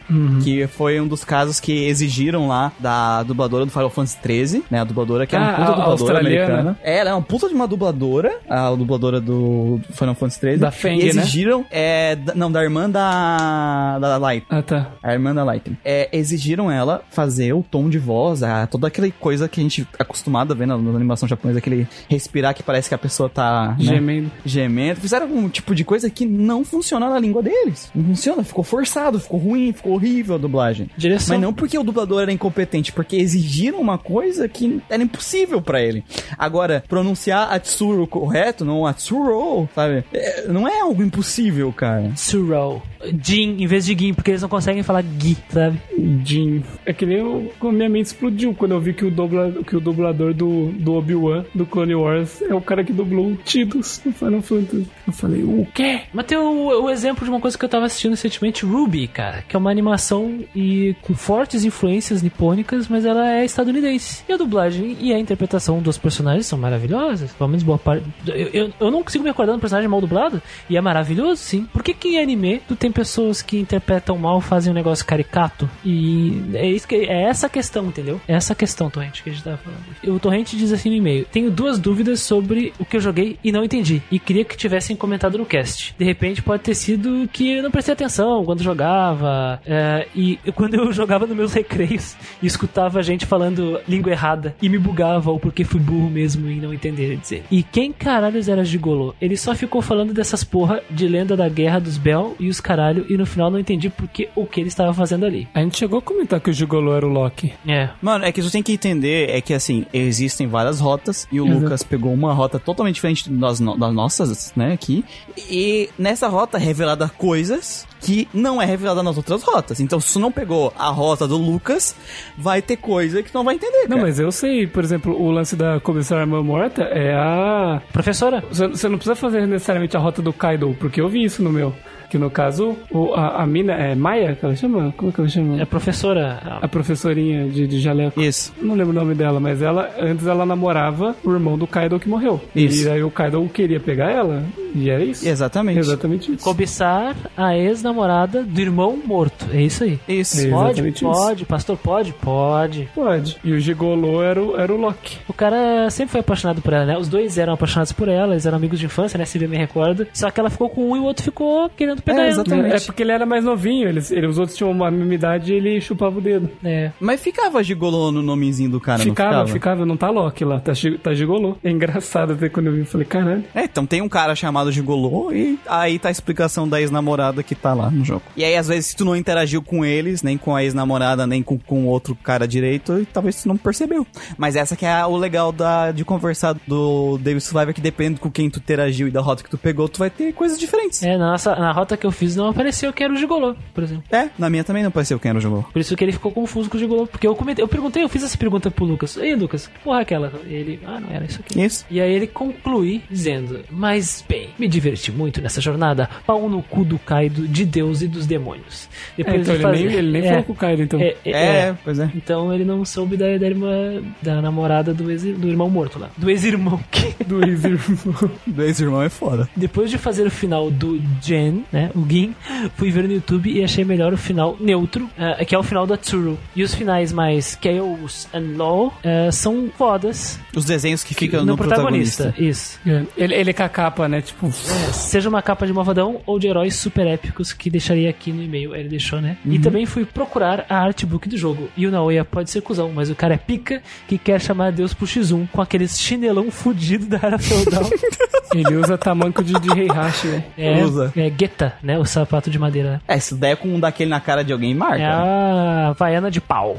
Exatamente. Exatamente. Havaiana de pau. Agora, se me permitem, vestirei minha demônica e entrarei em uma jornada estranha, onde com certeza vai ser uma narrativa muito melhor sobre soldados barra militares indo enfrentar seres milenares demoníacos que conversam com narrativa e faça sentido. Caralho. Né, Paul Anderson arrombado. E enquanto isso, maratonei esses spin-offs tão aclamados que chamam de Persona 1 e 2 e excelente podcasts aí para vocês. Essencialmente ele tá dizendo Muito que obrigado. vai pro Shin Megami Tensei Stand Journey. Exatamente. Eu fico feliz que o. Que, o- Não, que o a Torrent gente tá, tá se esforçando aí. a, a- a gente pega no pé dele e tal aqui, mas na moralzinha aí, o cara aí correr atrás do Shin Megami Tensei If, jogar o Persona 1 e 2. Ele jogou, ele jogou o Shin Megami Tensei. Isso já é teste de provado, teste de coragem Isso, demais. né? isso é respeitável. Ele deixou um PS aqui. Deixa a dúvida pra vocês. Se o Atsuro fizesse curso do Senai e summonasse o galo do Senai, qual seria a cara do Metatron? O galo Mas Tatron robótico. desistia, né? Abandonava. Não, com, esse, com o galo robótico do Senai não dá. Pra mim, já deu. Metatron coloca o óculos e fala: Perdemos. Perdemos. Ele fala assim, ah, Deus, pra mim, ó, ah, eu sei que resolva aí, mano, eu vou embora. Então